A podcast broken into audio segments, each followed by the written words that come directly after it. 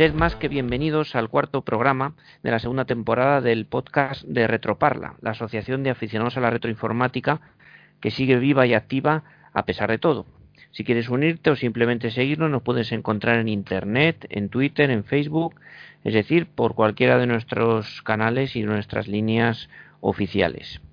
Pero además de la presencia en las redes sociales, lo que sobre todo tenemos es ganas de que paséis un grato agradable, pues hablando de lo que más nos gusta, de, la, de los cacharros antiguos y de la retroinformática en general.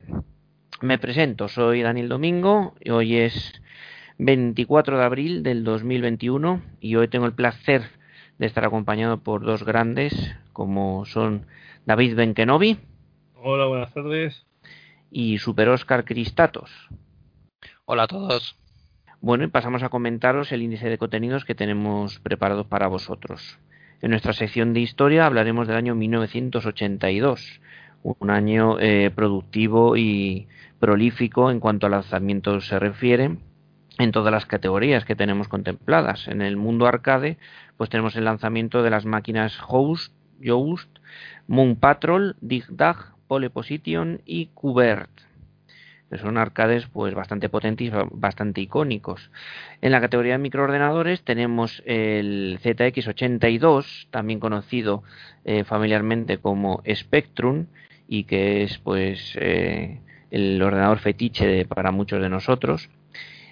Pero también tuvimos el lanzamiento del gigante eh, del microordenador más vendido de la historia de la informática, como es el, el Commodore 64 y otro eh, no menos conocido pero también famoso Dragon 32 que tiene una historia curiosa eh, incluso que afecta a nuestro propio país.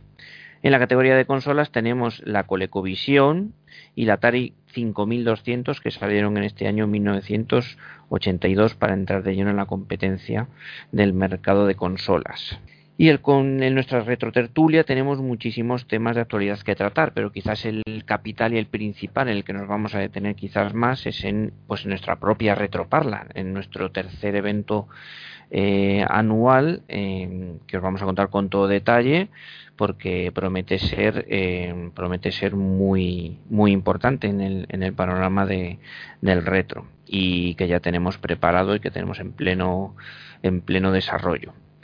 Y bueno, pues luego al final tendremos pues, nuestro concurso con los cinco temas, cinco melodías de videojuegos que os propongo, a ver si, a ver si os suenan. Bueno, pues sin más dilación, compañeros, yo creo que podemos ir directamente al grano. Exactamente, vamos a comenzar.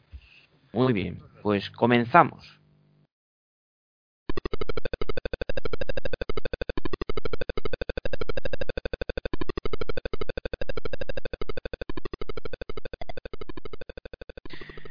Un poco de historia.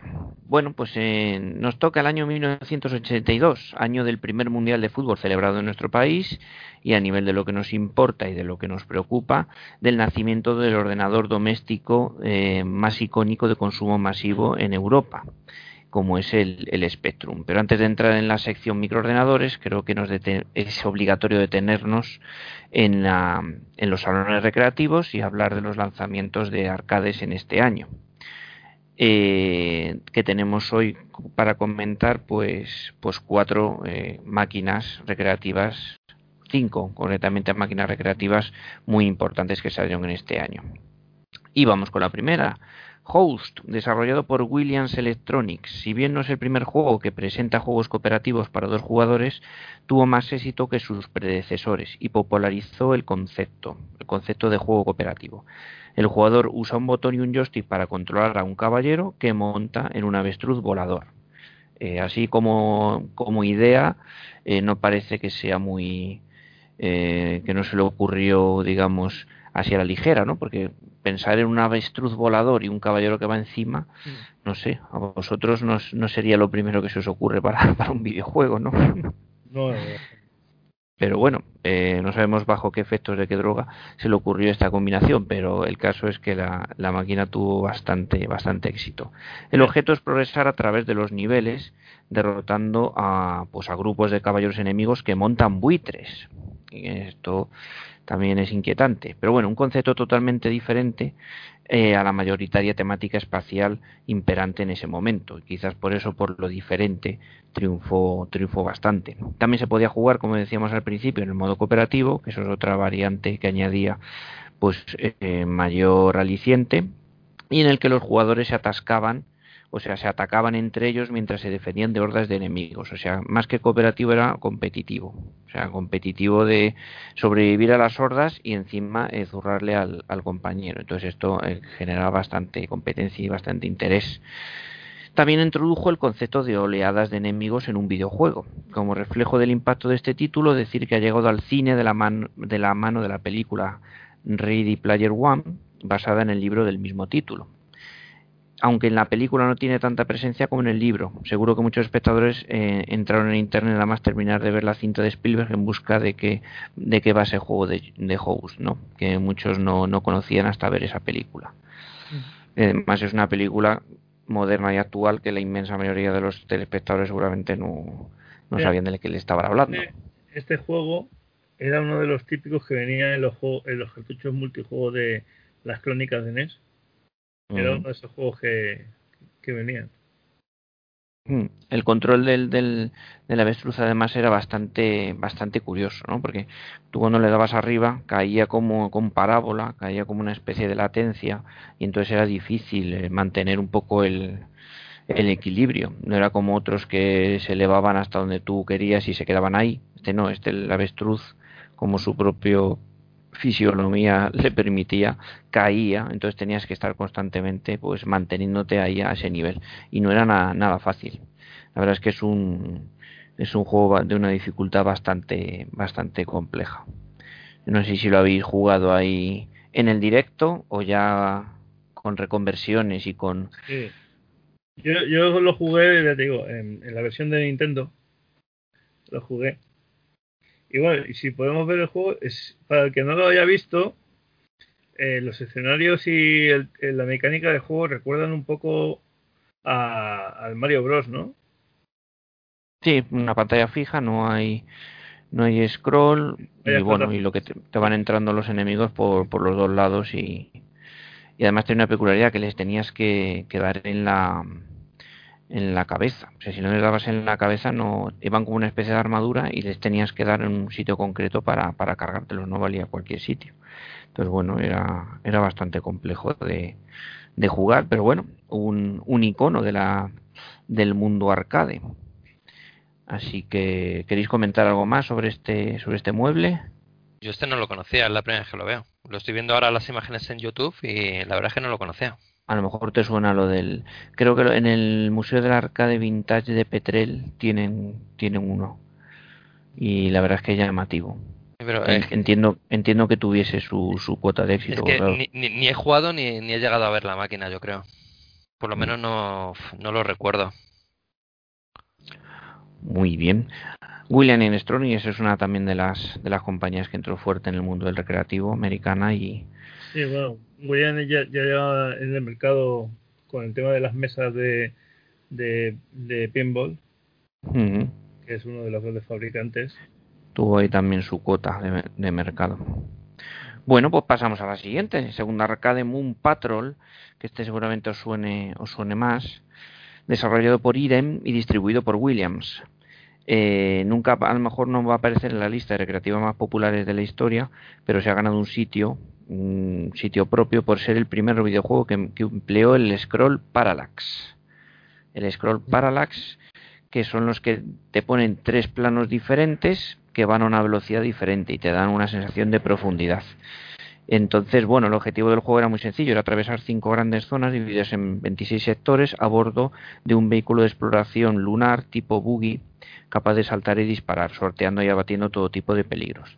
La banda sonora también era bastante simpática, al igual que los efectos de sonido.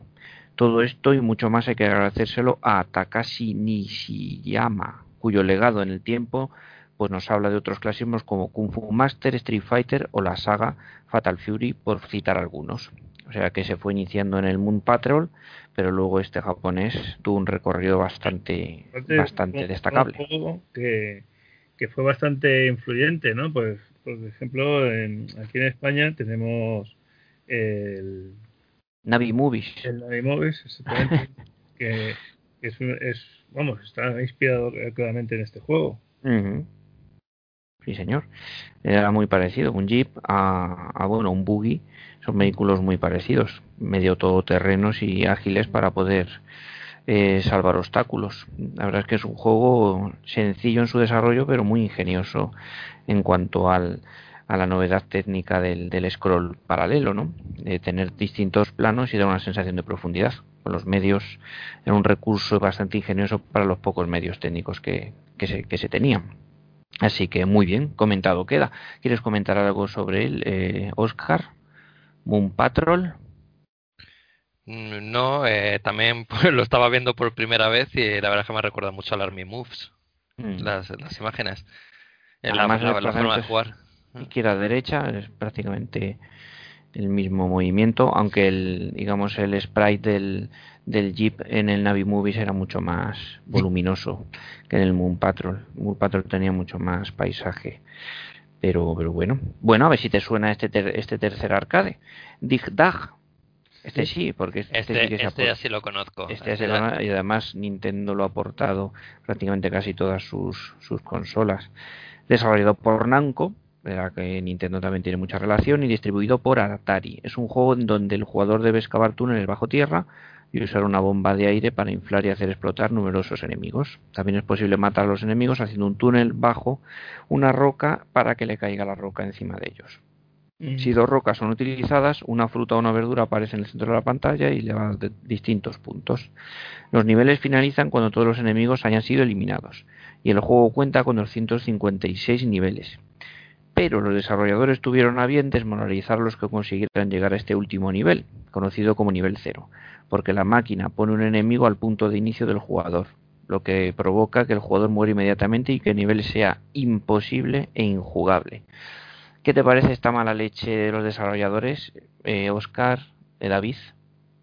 Hombre, eh, muy, muy típico, ¿no? O sea, Esto es un tema de orgullo ya, de decir, como, es, como hay algún capullo que llegue aquí, se va a joder porque no va a terminar el juego. Estás jugando en una máquina recreativa, llegas al nivel 255, eh, llegas al 256 con una vida, como mucho, te mataban y decías, eh, no puede ser.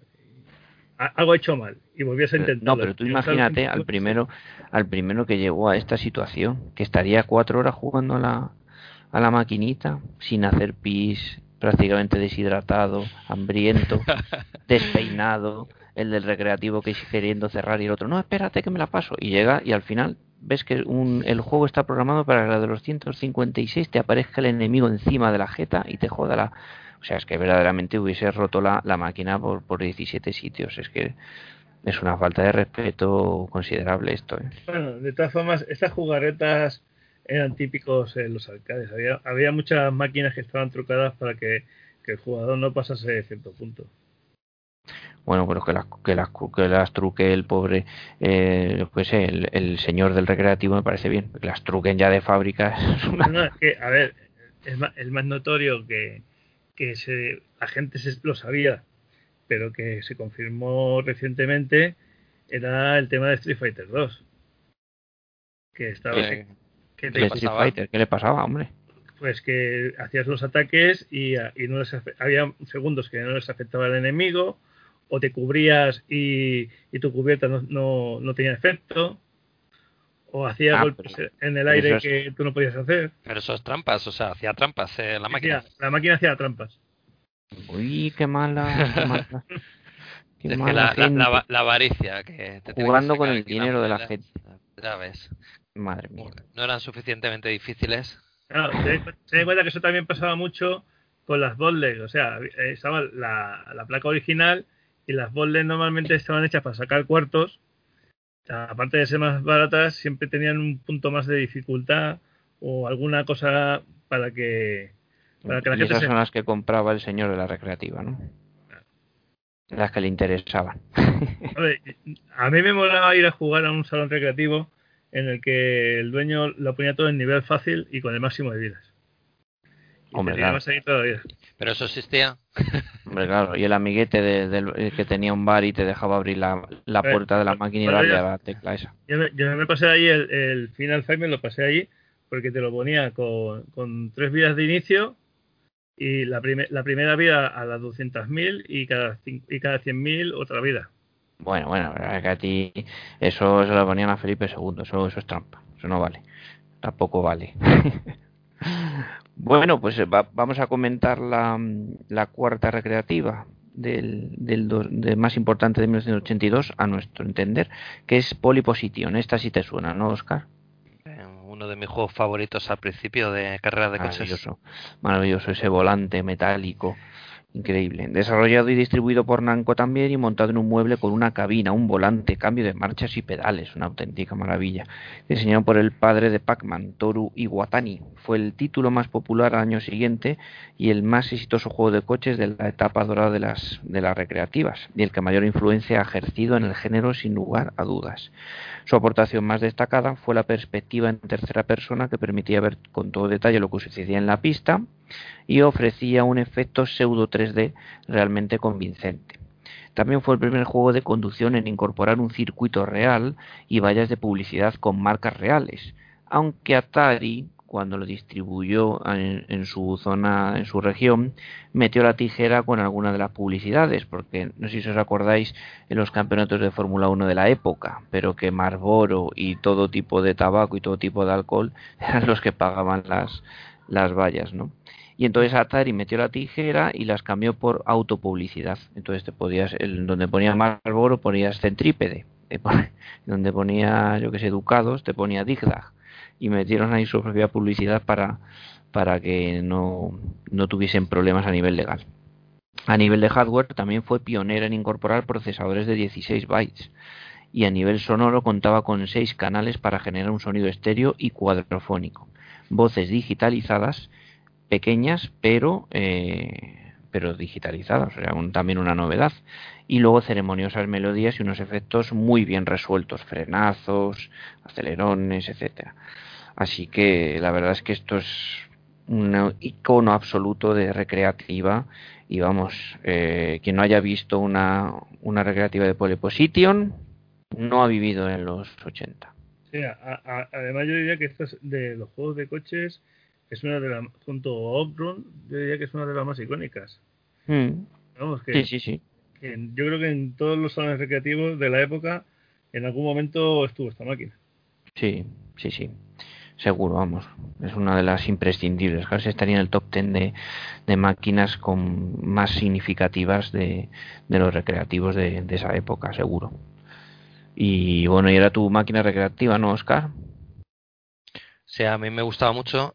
Eh, sobre todo, bueno, porque tenía sensación de velocidad, eso lo, lo primero, que pues, eh, en aquel momento, pues claro, ahora ya a lo mejor con el tiempo, en retrospectiva, pues ya no nos parecería igual. Pero, y también el colorido, o sea, tenía un colorido bastante, bastante agradable. Colores muy vivos, una velocidad también de spray. entraba, entraba, por los ojos. luego llegabas a casa, jugabas a la alternativa que era el Checkered Flat, ¿no? Spectrum y, la verdad que... Pero, vamos, lo suyo es jugarla en una máquina que tenga el tubo de la pantalla gastado y, y el volante a ser posible con quemaduras de cigarro. Sí, eso era imprescindible. Eso era prácticamente la norma. Pero bueno, yo creo que yo no recuerdo una cabina anterior a, a Pole Position, es un sitio en el que te pudiese sentar eh, simulando que te sientas dentro de un coche. O sea, verdaderamente yo creo que fue el, la primera arcade con un efecto verdadero de simulación, ¿no? De, de decir, es que claro, soy un coche, tengo un volante, tengo una palanca de cambios y encima me siento. O sea, es que lo, era completísimo. La inmersión, digamos que ahora llaman inmersión en el, en el juego, era, era total y muy, y muy auténtica. Así que, así que bueno, la verdad es que todo un, un icono.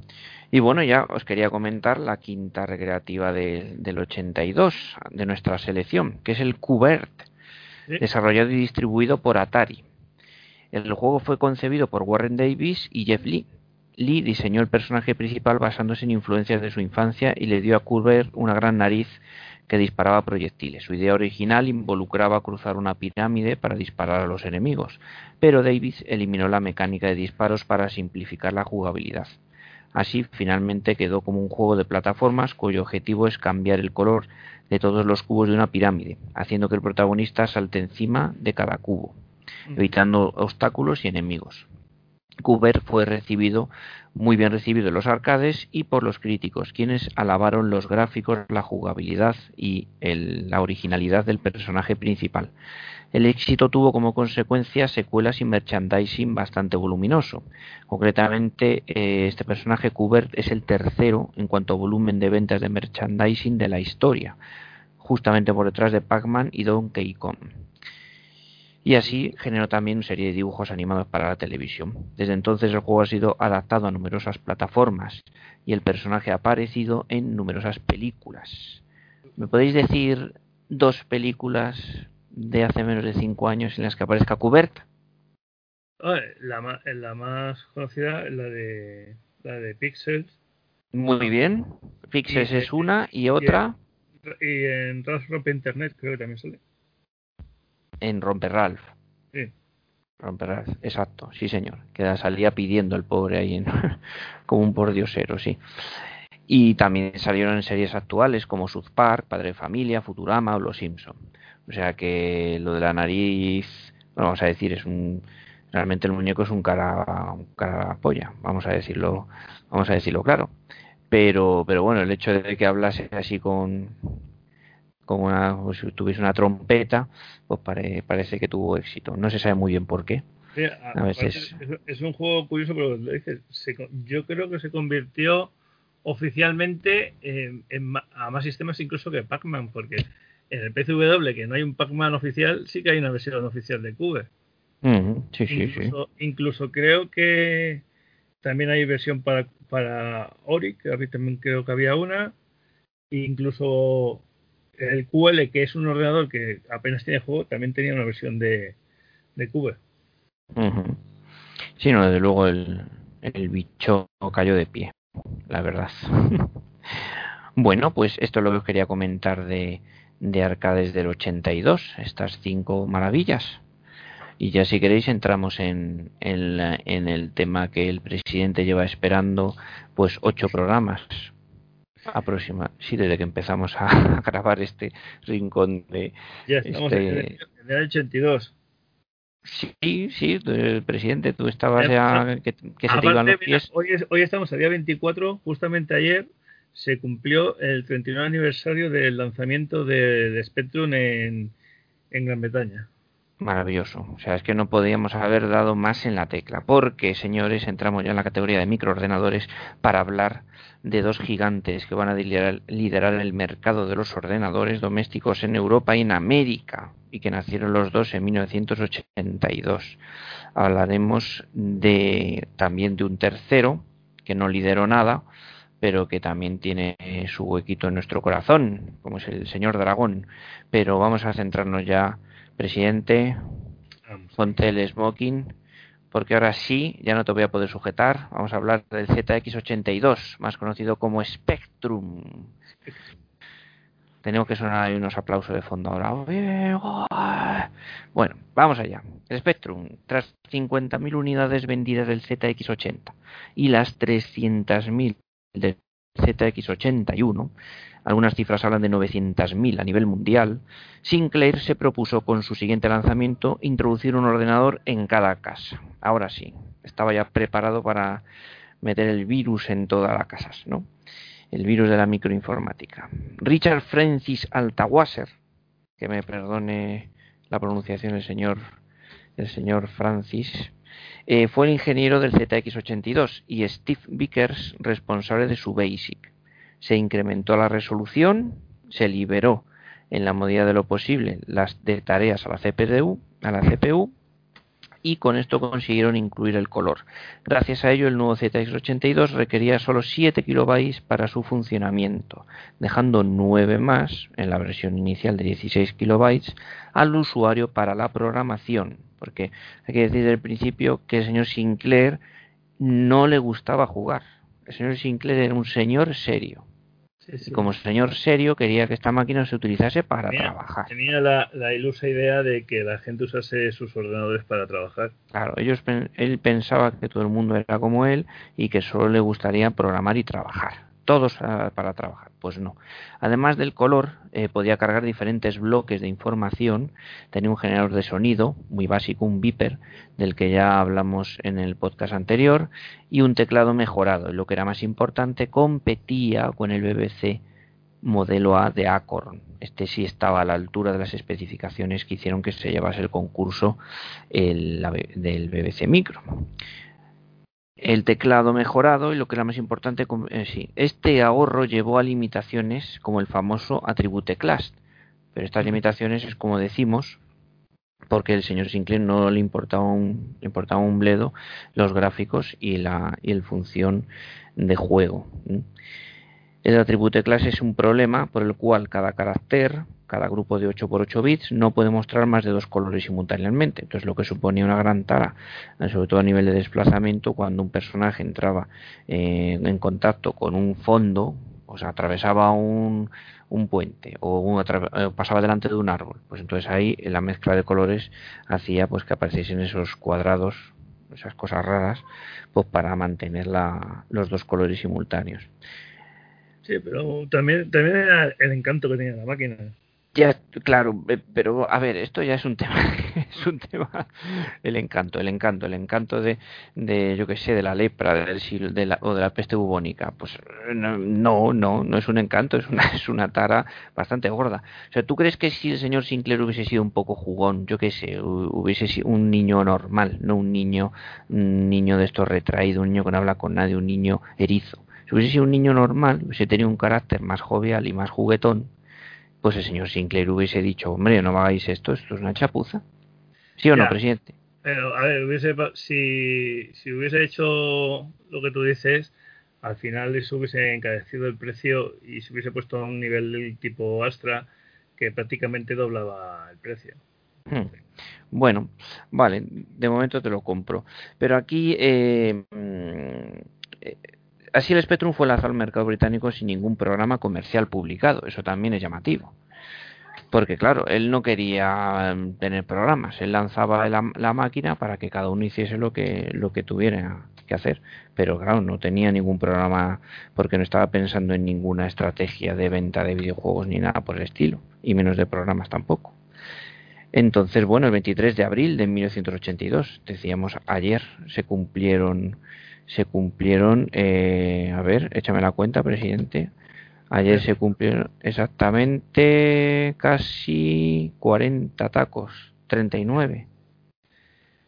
Madre mía, qué viejos somos. Otra, cosa que no hemos comentado es que eh, en la versión anterior, en, tanto en el ZX80 como en el 81, los comandos se, se introducían por tokens. Mm. Lo que significaba que cada, cada instrucción estaba asociada a una tecla. Mm. A partir de este momento, no, a partir de este momento eh, escribías, escribíamos la palabra del comando, lo cual hacía que, fuese mucho más fácil y más rápido eh, el tema de la programación. Escribir las líneas de código, sí. Bueno, yo, he programado alguna cosilla en, en ZX81 y tienes que eh, tener mucha memoria para recordar dónde están los comandos, pero bueno. Bueno, Perdona, perdona, eh, no, en el, en el 48 aún, aún estaban los tokens. Fue en el, fue en el 128 donde se Claro, es lo, que te iba a decir, que en eh, ya fue ya en el, en ciento, o sea, en el, en el, en el ZX, el, que, el que comercializó eh, Amstrad. Sí, sí, no, y en el 128 también. En el más 2. En el 120, eh, la, eh, ¿cuál, la tostadora está de, de Inves? Sí, no, en la, de Inves no, el 128 que sacó. Inves fue la versión la versión española. Sí. De 128, pero tanto la de Inves como la versión inglesa o el, o el, o el Plus 2, el gris, que también era de, de Sinclair, incluían la opción del Basic. Sí. Claro, mm. a, ver, lo, que traía el, el, Spectrum era los, la chuleta de los comandos, por así decirlo, grabada, eh, eh, impresa en el teclado. Que además es ese eh, es precisamente ese encanto característico que tiene ese teclado, ¿no? A mí es lo que me gusta del teclado, que porque luego las gomas esas eran, eran un dolor de muelas para, para, para escribir o lo que sea. Vamos, yo, yo tengo ahora, en, su momento yo no tuve, yo tuve directamente un, eh, a mí me compraron el Spectrum el más 2. Eh, creo que, no sé si, ya no recuerdo si era el gris o el otro, pero, pero tuve un, un Spectrum más 2. Entonces, el, el 48K yo le llego a tener ya ahora de, de adulto. Y la, verdad es que el teclado no, no, me gusta nada. O sea, tiene mucho encanto para verlo desde fuera, pero a la hora de manejarlo. para el tema de, de escribir sí que es un poco tortuoso, pero para el tema de usarlo como mando, como control, no, es, no es tan molesto. Pero mando para la tele, dices. ¿Eh? Mando para jugar, se refiere. Sí. O sea, a mí, a mí personalmente no, no me gusta nada y y lo que es la, la, programación, o sea, yo recuerdo que en su momento eh, yo he programado en modo 48K, eh, aunque tuviese un Spectrum más 2, programaba mucho en, modo 48K y, y, tenía su mérito en, en un Spectrum más 2 porque ahí sí que no tenéis, no, no hay chuleta en el teclado. O sea, mm. en el más 2 las teclas, la A es la A y no viene ninguna ayuda sobre, pero al final te los aprendías. Y, y, la, y, la, y la verdad es que, o sea, se programaba bien, ¿eh? Lo que es el eh, en el Spectrum con, con, el con el teclado en un 48K es un... O sea, no necesitas, teniendo ahí la chuleta de, de, teclas, no, no, no, necesitas escribir el comando entero. La verdad, no, no lo echas en falta. Bueno, decir que los dos primeros programas aparecieron en, en, ese verano del 82. Un matamarcianos, el Spectral Invaders de Bug Byte y un pasatiempo de salón, el Fortune, de ABC Software, del, del, cual no se, no se tiene ninguna copia. Si tuvieseis una copia por ahí de este juego, eh, ya os resolvía la vida. Eh, lo digo por si aparece por ahí en algún trastero. bueno, es verdad lo que decíais, recibí bastantes críticas tras su lanzamiento, que si la baja calidad del teclado, que fue una principal eh, fuente de averías bastante importante, el aspecto gráfico que era irritante, que el sonido era muy básico y todo lo que tú quieras, pero pese a las críticas y quizás por su gran fuerte que era el precio, 125 libras la versión de 16K y 175 libras la de 48K, pues fue un absoluto rotundo un absoluto éxito, un rotundo éxito. Aparte que una cosa muy inteligente que hizo Sinclair fue el, al poco tiempo de, de lanzar el modelo 16 y el 48, sacar las ampliaciones, las, para un pequeño kit que te vendían, hmm, el chip que le faltaban a, tu 16 para convertirlo en un 48. Es que imaginaros el que se compró el de 16, el coraje que le tuvo que dar, porque es que enseguida fue, el 48 se convirtió en el estándar. Sí, de hecho fue gracias a un movimiento de Sinclair, porque eh, el, éxito inicial elevaron la cotización de la empresa y en menos de un año desde su lanzamiento el Spectrum se pudo abaratar todavía más y rompió por primera vez la barrera de las 100 libras. O sea que el empeño de, de la barrera psicológica de las 100 libras, que fue un poco el requisito, la premisa que tenía Sinclair para desarrollar el ordenador, que no la pudo cumplir al principio al, lanzamiento inicial, se quedó en 125, la consiguió al año siguiente. O sea que consiguió en un año abaratar su, su producto. Vamos a ponernos en situación. Estamos en el año 82. Eh, en aquel entonces, eh, un piso podría, podría estar por el torno a, a los 4 o 5 millones de pesetas.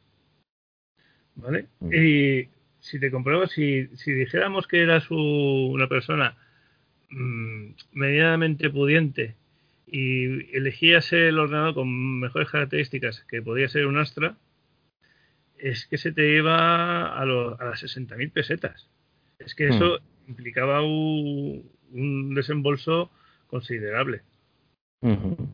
sí, sí, no, está claro. En cuenta que en, el año, en ese año, 60.000 pesetas mm, podría ser. Era más de, más de medio sueldo. De, de una persona normal.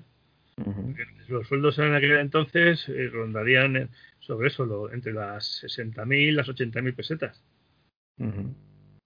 Sí, de hecho, las primeras unidades que llegaron a España llegaron en septiembre de ese año, del 82, y de forma casi paralela a Madrid y Barcelona, las principales eh, ciudades de distribución. José Luis Domínguez y Josep Oriol en, en, Indos, en Indescop y Ventamatic respectivamente fueron los que lo introdujeron y fue la innovadora Investrónica del corte inglés eh, los que completan el trío de, pioneros de los equipos en nuestro país. Investrónica, eh, concretamente, importó los productos de Sinclair a partir del año siguiente y al precio de 39.900 pesetas, eh, lo que comentamos la versión de 16K y 52.000 la de 48K.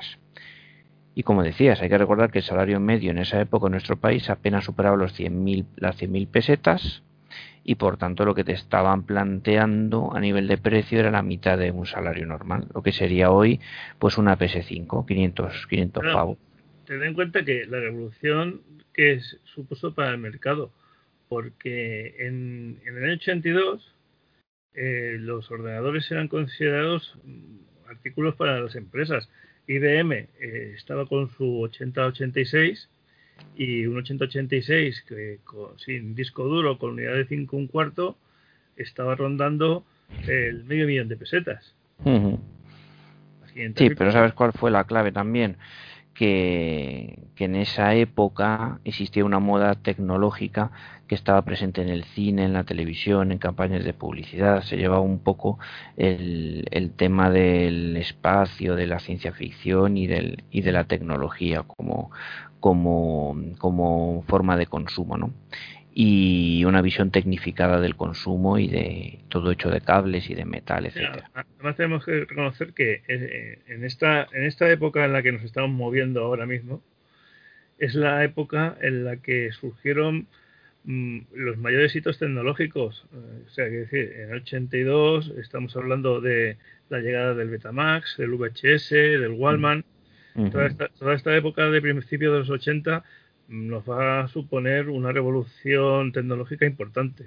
Claro, y yo creo que de esa revolución tecnológica es lo que supo fue el impulso, digamos, para pues para que hubiera un interés muy importante en cualquier en este campo y entonces pudiese germinar la, la semilla de la microinformática y, y, bueno pues eso es una de las claves que, que hizo que tuviera tantísimo éxito bueno, supongo que vosotros tendríais vuestro respectivo eh, eh, Spectrum como primer ordenador. Mm.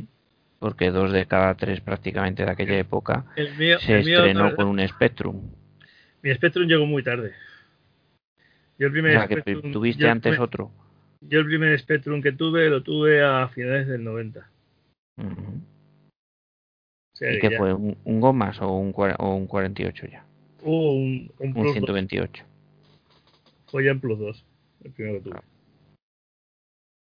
No, yo me acuerdo el, el primero que tuve yo fue el 48K de Investrónica, un, un, Plus, un Plus, pero el, el español, el de Investrónica, que es el que produjo el, el, el Inves, vamos, el Inves Spectrum Plus, en el 86 concretamente lo, lo sacó el corte inglés.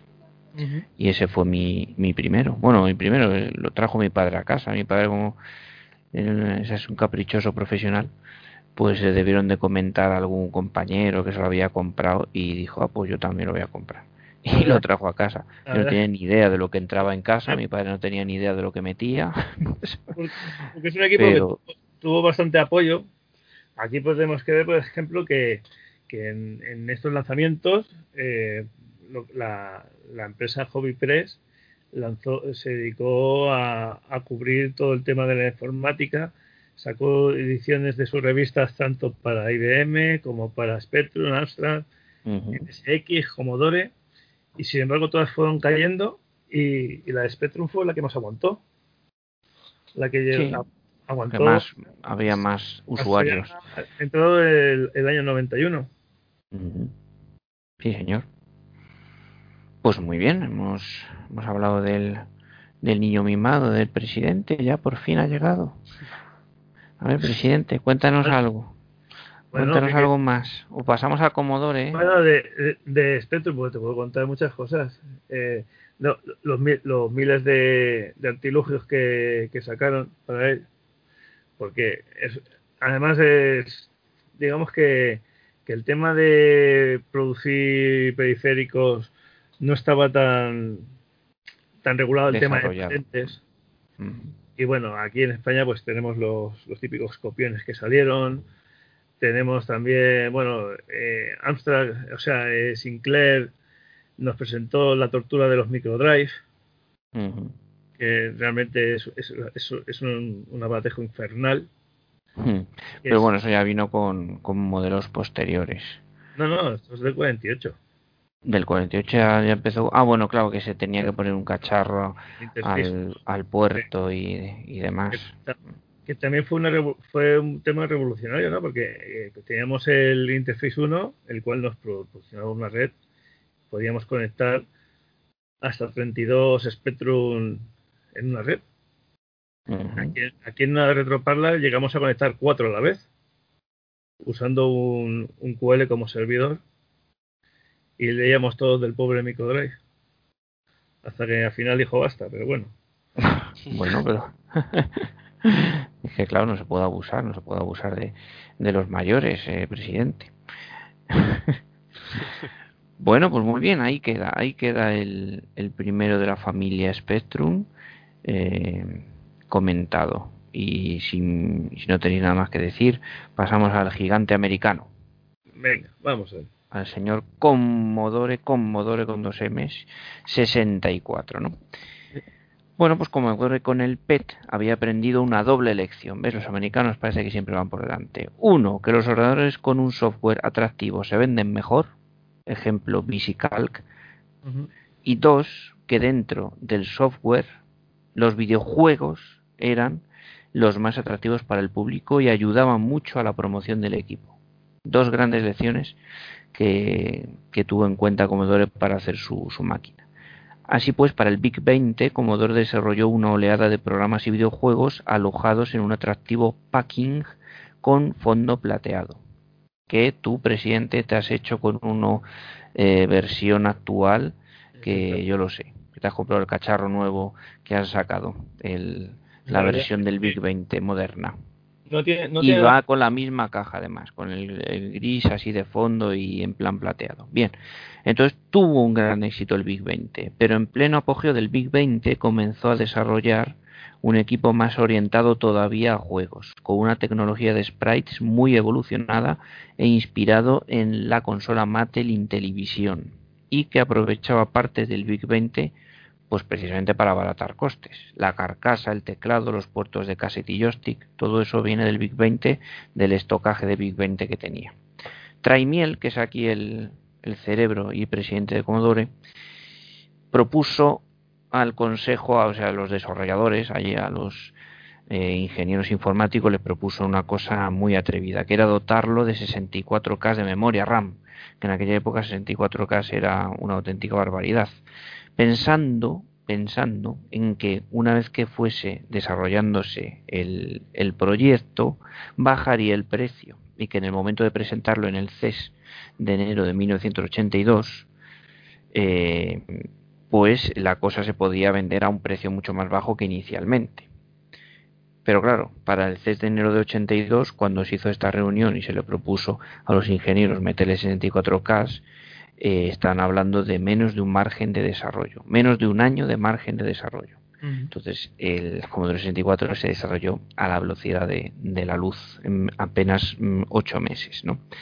Al Charpentier sería el hombre indicado para rediseñar el nuevo chip Big 2, aumentando la resolución gráfica, consiguiendo un total de 64.000 píxeles por pantalla, es decir, exactamente el doble que el Big 20 se decidió cambiar el nombre porque inicialmente se le llamó Big 40, ¿no?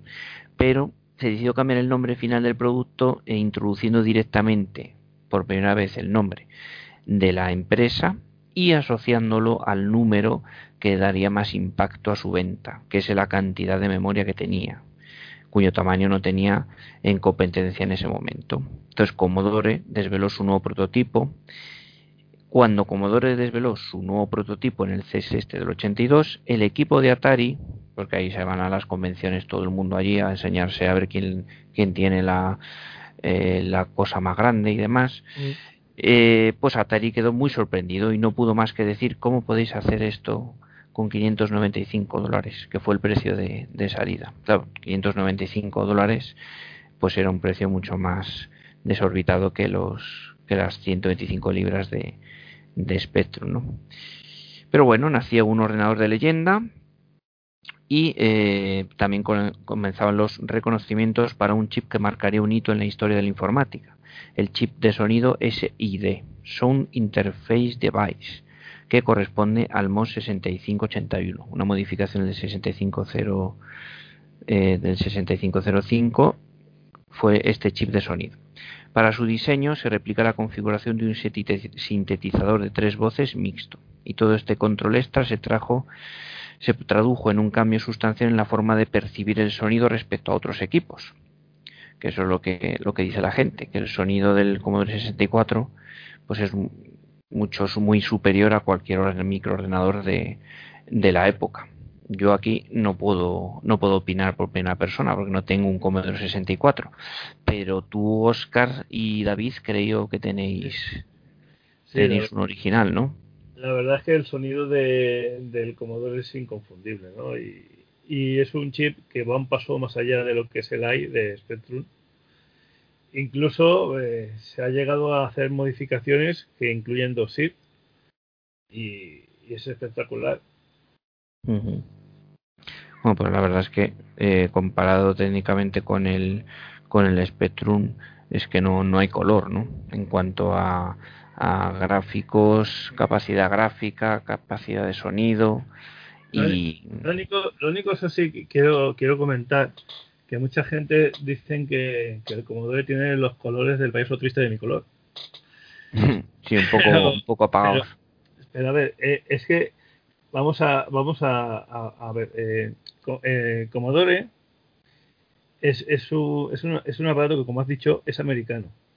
Por lo mm. tanto, es normal en NTSC. Los colores que tienen son colores adaptados a la paleta para la frecuencia de NTSC.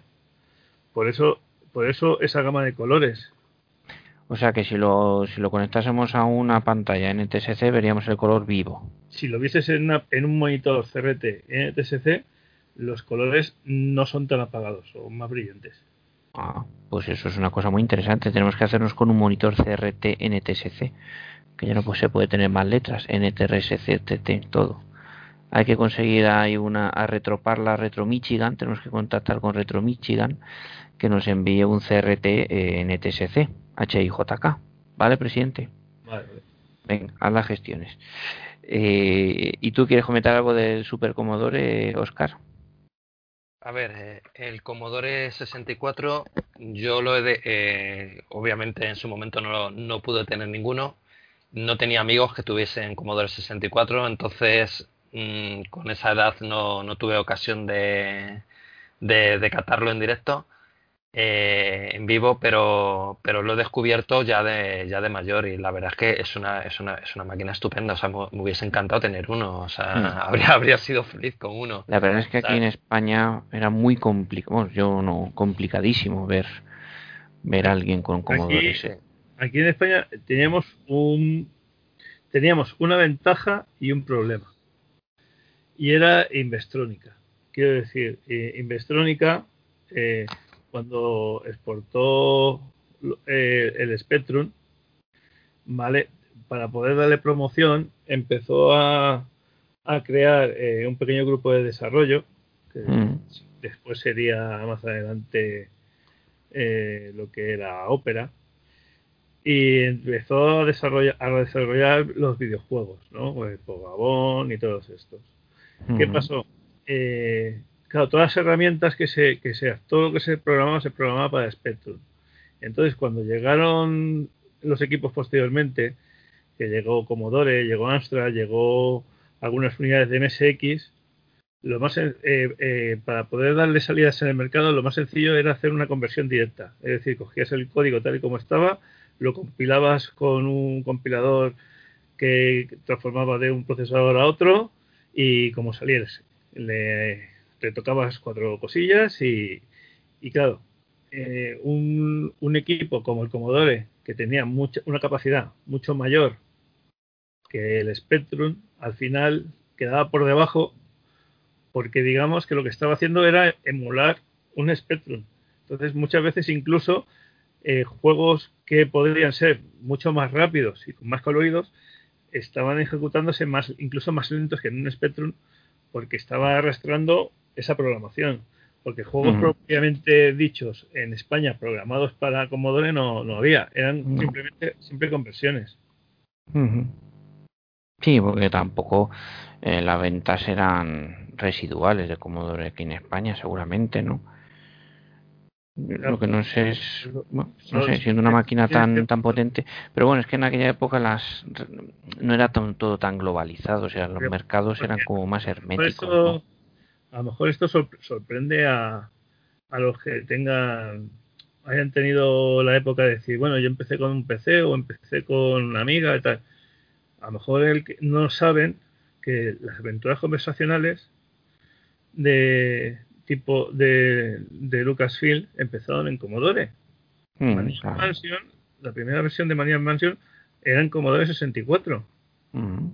Sí, es el, y, y, es el microordenador más vendido de... De Commodore 64 es, esa, es exactamente igual que la versión de PC de MS2.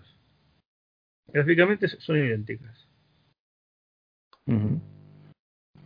Sí, sí, ¿no? es curioso hablando, que un, triunfando hablando, tanto en América no llegase un poco más. De 8 bits y la estamos comparando con una de 16. Mm, sí, sí.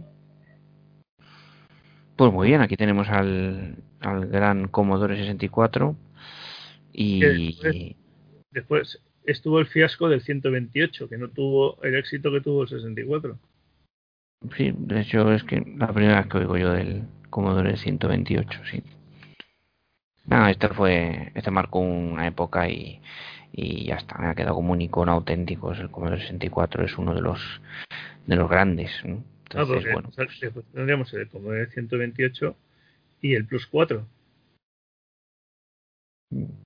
Claro, pero, pero bueno, eso ya vendrá vendrá en el futuro, en futuros programas, presidente. Bueno, vamos a comentar el Dragon 32 como la como el tercer microordenador en, sí. en, en el 82, producido por Dragon Data Limited en Puerto Talbot, Gales, y lanzado al mercado europeo en agosto de 1982. Además, hay que Estos equipos que... se vendieron muy bien al principio. El Dragon 32 tuvo su éxito y esto atrajo el interés de muchos desarrolladores de software independientes. Entre los más notables se encontraba Microdial. La Dragón, o el Dragón, fue construido sobre el procesador Motorola MC6809, corriendo a 0,89 MHz. Esto era bastante avanzado para un diseño de CPU de 8 bits, venciendo en términos de potencia computacional la mayoría de sus rivales, basados en el MOS 6502 pero esta ventaja quedaba eclipsada por las peores capacidades gráficas comparado con otros equipos como el Spectrum o como el Commodore, y que la condenó a un plano secundario en un mercado en el que la ejecución de videojuegos era mucho más importante para los consumidores. Bueno, como resol... que, que el Dragon 32 y el Dragon 64 se fabricaron también aquí en España. Eh, esto es lo que te iba a comentar. El, como resultado de, de, de, esta poca utilización a nivel de videojuegos, de estas limitaciones gráficas, no fue un éxito comercial y Dragon Data col colapsó en junio de 1984, pero fue comprada por una compañía española, Eurohard SA, con idéntico resultado pero bueno, es verdad que tuvo una, un, una fábrica de producción de dragones en Extremadura. Sí. Y que ahí queda todavía la nave y, se, y creo que se podía visitar hasta hace poco. Hasta hace poco le hicieron ahí un reportaje a la nave ahí abandonada y todo el, y todo el rollo. Cuenta la leyenda que dentro todavía queda algún dragón escondido ahí en las mazmorras. Pero bueno. Eh, Poseía un amplio catálogo de periféricos, uno de los principales era el Dragon Claw, el cual permitía a los dragones la utilización de los accesorios de la BBC Micro. Esto es muy interesante. Los numerosos puertos externos que tenía el Dragon permitían a los usuarios conectar una amplia gama de equipos. Tenía además una salida de vídeo compuesto, que a mí me, me, parece sorprendente, para conectar el Dragon 32 a la mayoría de las televisiones modernas. Tenía una salida de vídeo compuesto, esto es increíble y mostrar una mejor imagen que la salida por RF. Y utilizaba joystick analógicos, a diferencia de la mayoría de los sistemas que utilizaban el menos versátil pero más barato sistema, sistema digital para los joystick. Otros usos para los puertos de joystick incluían lápiz óptico, que también es una cosa sorprendente, y como sistema operativo tenía un OS 9 de microware tipo Unix y poseía un intérprete BASIC de Microsoft. Para más información nos recomendamos visitar el www.worldofdragon.org, donde encontraréis todo tipo de información y material relacionado con esta máquina, Dragón. El nombre mola. sí, pues mira, yo de hace, hace ya dos, casi tres años que tengo un 64, un Dragon 64 y la verdad es que tengo bastantes cosillas de él y, es una máquina que está muy bien. tengo, tengo que darle una vuelta porque, porque tengo varios sistemas que no he probado, pero es, es, curioso, es curioso. Tienes que sacar al, tienes que dar de comer al dragón, presidente. De todas maneras, del dragón tú siempre has contado que, que tiene un volumen mm, que no se regula. O sea, como, como le metas sonido, va a tope. Ese es el, ese, es el, el Oric Atmos. Ah, ese era el Oric, es verdad. El Oric con su volumen potente. El Oric, sí, el Oric lleva, lleva un baffle gigantesco, que es más grande que la casa. lleva la ruta del bacalao metida dentro. Y como eso le, y como a eso le debo meterle volumen, porque eh, luego te digo, no se regula el volumen, normalmente los juegos, cuando se programaban, se programaban con tres volúmenes, tres, tres volúmenes y podías seleccionar uno de esos tres. Tienes el, medio, el bajo y el, tope. Y a tope con la cope. ¿Y tú, Oscar, tienes, tienes un dragón en casa? No, no lo tengo y bueno, en su, en su, en su momento yo creo que era el ordenador que quería tener. Creo, creo recordar que, que me llama mucho la atención. Y bueno, y lo único que es que agradezco que me comprasen al final un Spectrum en lugar de, de Dragon viendo, viendo lo que le deparó el destino. Pues sí, viendo el recorrido que luego tuvo. Pero mm. bueno, tú puedes disfrutar de tu Dragon a través de una de la FPGA. ¿no? No sé, si hay, no sé si hay, core, de, de, Dragón, eh, oficial, no sé si hay. Ahora, la verdad es que no, no lo sé. Mm. Bueno, ahora que es que es una máquina que apenas conozco. La, la vi precisamente, el primero que he visto ha sido en casa de David. Sí, es, una máquina, la verdad es que tiene cosas muy interesantes, pero está muy, no sé, mm, no se le ha prestado, por, por la STEM, no se le ha prestado mucha atención. Más allá de hacer algún interface de, de disco o, alguna, o hacer algún cartucho para poder cargar programas por cartucho, porque lleva el dragón tiene, tiene entrada de cartucho también. Más, allá, más allá de eso, desarrollos así como tal, eh, lo que salió más, lo más reciente fue que se estaban portando diferentes de un lenguaje de programación se estaban portando a, a Commodore y se estaban portando minijuegos. y había una, una, tirada que se hizo en, en el foro de RetroWiki. Se, se hicieron packs de 6 o 7 juegos y creo que llegaban a salir, no sé si se publicaron un total de 30 o 40 juegos para, para Dragón. Bueno, pues el Dragón sigue vivo eh, gracias a los, usuarios y a los nostálgicos como nosotros.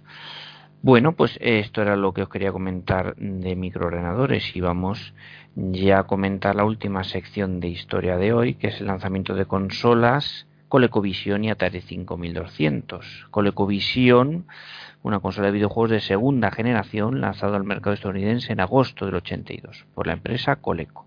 Ofrecía para su tiempo gráficos y jugabilidad de calidad arcade. La capacidad de jugar con cartuchos de, de su principal competidora, que esto es una jugada maestra, y medios para ampliar el hardware del sistema. La ColecoVision se lanza con un catálogo inicial de 12 juegos, pero claro, la posibilidad de meter los de Atari, con otros 10 títulos programados a lo largo del 82. En total, se llegaron a producir, eh, a lanzar más de 100 títulos eh, entre el 84, entre el 82 y la primavera del 84, que es cuando fue descatalogada, y con un total de 6 millones de unidades vendidas. Internamente cuenta con un Zilog 780 como CPU y un procesador de vídeo Texas Instruments que ofrecía una resolución de 256 por 192 píxeles y otro chip de sonido también de Texas Instruments con tres canales de audio y un RAM, eh, un kilobyte de RAM. Coleco se centra en desarrollar conversiones licenciadas de arcades que no posee Atari y negocia con compañías como Sega, Konami, Universal e incluso Nintendo, que también tuvieron su versión de Donkey Kong, por cierto. Dado que la ColecoVision podría producir conversiones con calidad arcade, revistas especializadas como Electronic Games fueron unánimes en su apoyo y en su entusiasmo por, por esta consola. O sea que es una consola que se plantó ahí en el episodio El Cayo Atari de una manera considerable. Consiguió sacar 6 millones de, de, copias y de unidades vendidas y lo hizo bastante bien, moviéndose con distintas compañías con licencias de juegos arcade importantes. ¿no? Ese sueño que teníamos nosotros en los 80 de llegar de jugar con la maquinita en, en la recreativa y poderla jugar lo más parecido posible en casa. Sí. Así que bueno, esa prácticamente en España no se vendería en poquísimas unidades, fue una para el mercado americano fundamentalmente. Aquí no ¿Esta tú la tienes, Presi? No, Coleco no. No le. No le tengo. La tengo en la FPGA, pero eh, la consola original no la tengo. Vale, pues ya, ya sabes lo que tiene. En la carta a los Reyes. Una ColecoVision. Esa no la tiene. Las cosas que tengo en el, lo primero, lo primero que quiero conseguir este año es una, una 2600, porque tengo clónicas, pero quiero conseguir una original. O sea que tu lista de deseos la encabeza Atari 2600, ¿no? Eso. Muy bien. Bien, pues luego, luego la ColecoVision. Y, y bueno, pues eh, pasamos a comentar la, la última Atari sucesora de la 2600, la Atari 5200. Se trataba de una computadora 16K de RAM con una CPU que llevaba el MOS 6502, capaz de aportar una resolución mayor que, la, su competidora la ColecoVision, 320 x 192, con cuatro canales de audio y diseñada específicamente para juegos de, de una mayor calidad. ¿no? El corazón del sistema era en esencia un computador Atari 400 eh, que se había eh, producido y lanzado al mercado en el 79, tres años antes, que fue el computador de 8 bits más poderoso para el hogar disponible hasta el momento, y cuyos juegos teóricamente podían portarse rápida y fácilmente a la, nueva máquina. O sea que fue un juego de aprovechamiento de recursos de Atari bastante, bastante curioso, porque el Atari 400 como computador de sobremesa no tuvo demasiado éxito, entonces querían reaprovecharlo para ponerlo en la nueva versión de la, de la consola. No tuvo el éxito de su predecesora, ni mucho menos, por varios factores. Uno, el mal diseño de los mandos, que no eran compatibles con la norma Atari, precisamente. Eran frágiles y con un problema grave de centrado de la palanca. Dos, la falta de retrocompatibilidad, porque los juegos de la 2600, que sí que eran muy habituales y los tenía muchísima gente, no eran compatibles con la nueva aunque esto se solucionó posteriormente con la salida de un periférico un año después, pero ya era demasiado, demasiado tarde. Y tres, un catálogo de juegos escaso. Si tú no puedes jugar los juegos de 2600 y encima la nueva consola aporta un, catálogo de juegos escaso, pues entonces el fracaso estaba asegurado. Aparte, en la 5200, que no era mala máquina, pero fue un poco la losa de, Atari, ¿no? Porque mm una cosa y otra, eh, esta, esta consola, esta 5200, que salió ya avanzado el 1982, en 1983 fue cuando vino la debacle de, del mundo de los videojuegos. Exacto, en el 83, sí. En el 83 y fue, fue el lastre, ¿no? Entre entre ET y, esta 5200, pues. ET se cargó los videojuegos, presidente. Bueno, todo hay que decirlo que ET no es un mal juego. La gente estaba un poco confundida. Lo que pasa es que, claro. Joder, presidente, este es un truño como un, como un cirullo, no me jodas. sí, hace poco le hicieron una entrevista al hombre que lo desarrolló, que además tuvo tres meses, el pobre, y lo reconocía. Sí, el, juego, el juego tiene sus, sus cosas malas, pero para ser un juego hecho en tres meses, y, y después es eso, es que tienes que leerte las instrucciones. Si no te lees las instrucciones, no sabes lo que tienes que hacer, es como si, no, si no sabes que el cuadrado es ST, pues entonces clavas más. Tienes que tener imaginación. Claro, la imaginación al poder, presidente. Este juego fue un auténtico desastre. Entonces, eh, eso, vamos a ver, hay, hay que ir aprendiendo con las cosas, los errores del pasado. Las prisas son para los ladrones y los malos toreros. Punto primero. No puedes hacer un videojuego en tres meses, por mucho que, el, que en la portada ya la tengas vendida por, el, por la carita decir una cosa. El, si no me equivoco, el juego que yo recuerde que se ha tardado más en desarrollar, si no me equivoco, fue el Mesías, que fueron casi 20 años de desarrollo. Hombre, tampoco hay que pasarse, ni 3 meses ni 20 años. un término medio. El juego se anunció, creo que se, creo que se anunció para salir en el, en el 94-95 para PC pues a mí ese juego ni me suena. Pero como tiene una tecnología tan avanzada, al final el desarrollo creo que llegó a ser, cuando salió, creo que fue en 2003-2004. No, eso no es normal ni, ni mucho menos. No podían ni prever lo que pasaría en 20 años esa gente. si empezase a, desarrollarlo con un lenguaje de programas.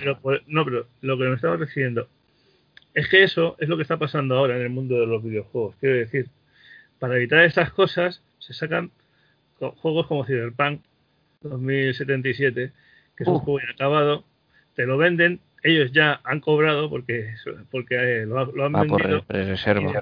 y, después, te van metiendo parches mes tras mes, y a lo mejor ese juego, que ahora es una mierda, dentro de un año o año y medio, con todos los parches que le habrán metido, que ocuparán más que el juego original, pues ya es algo, algo diferente.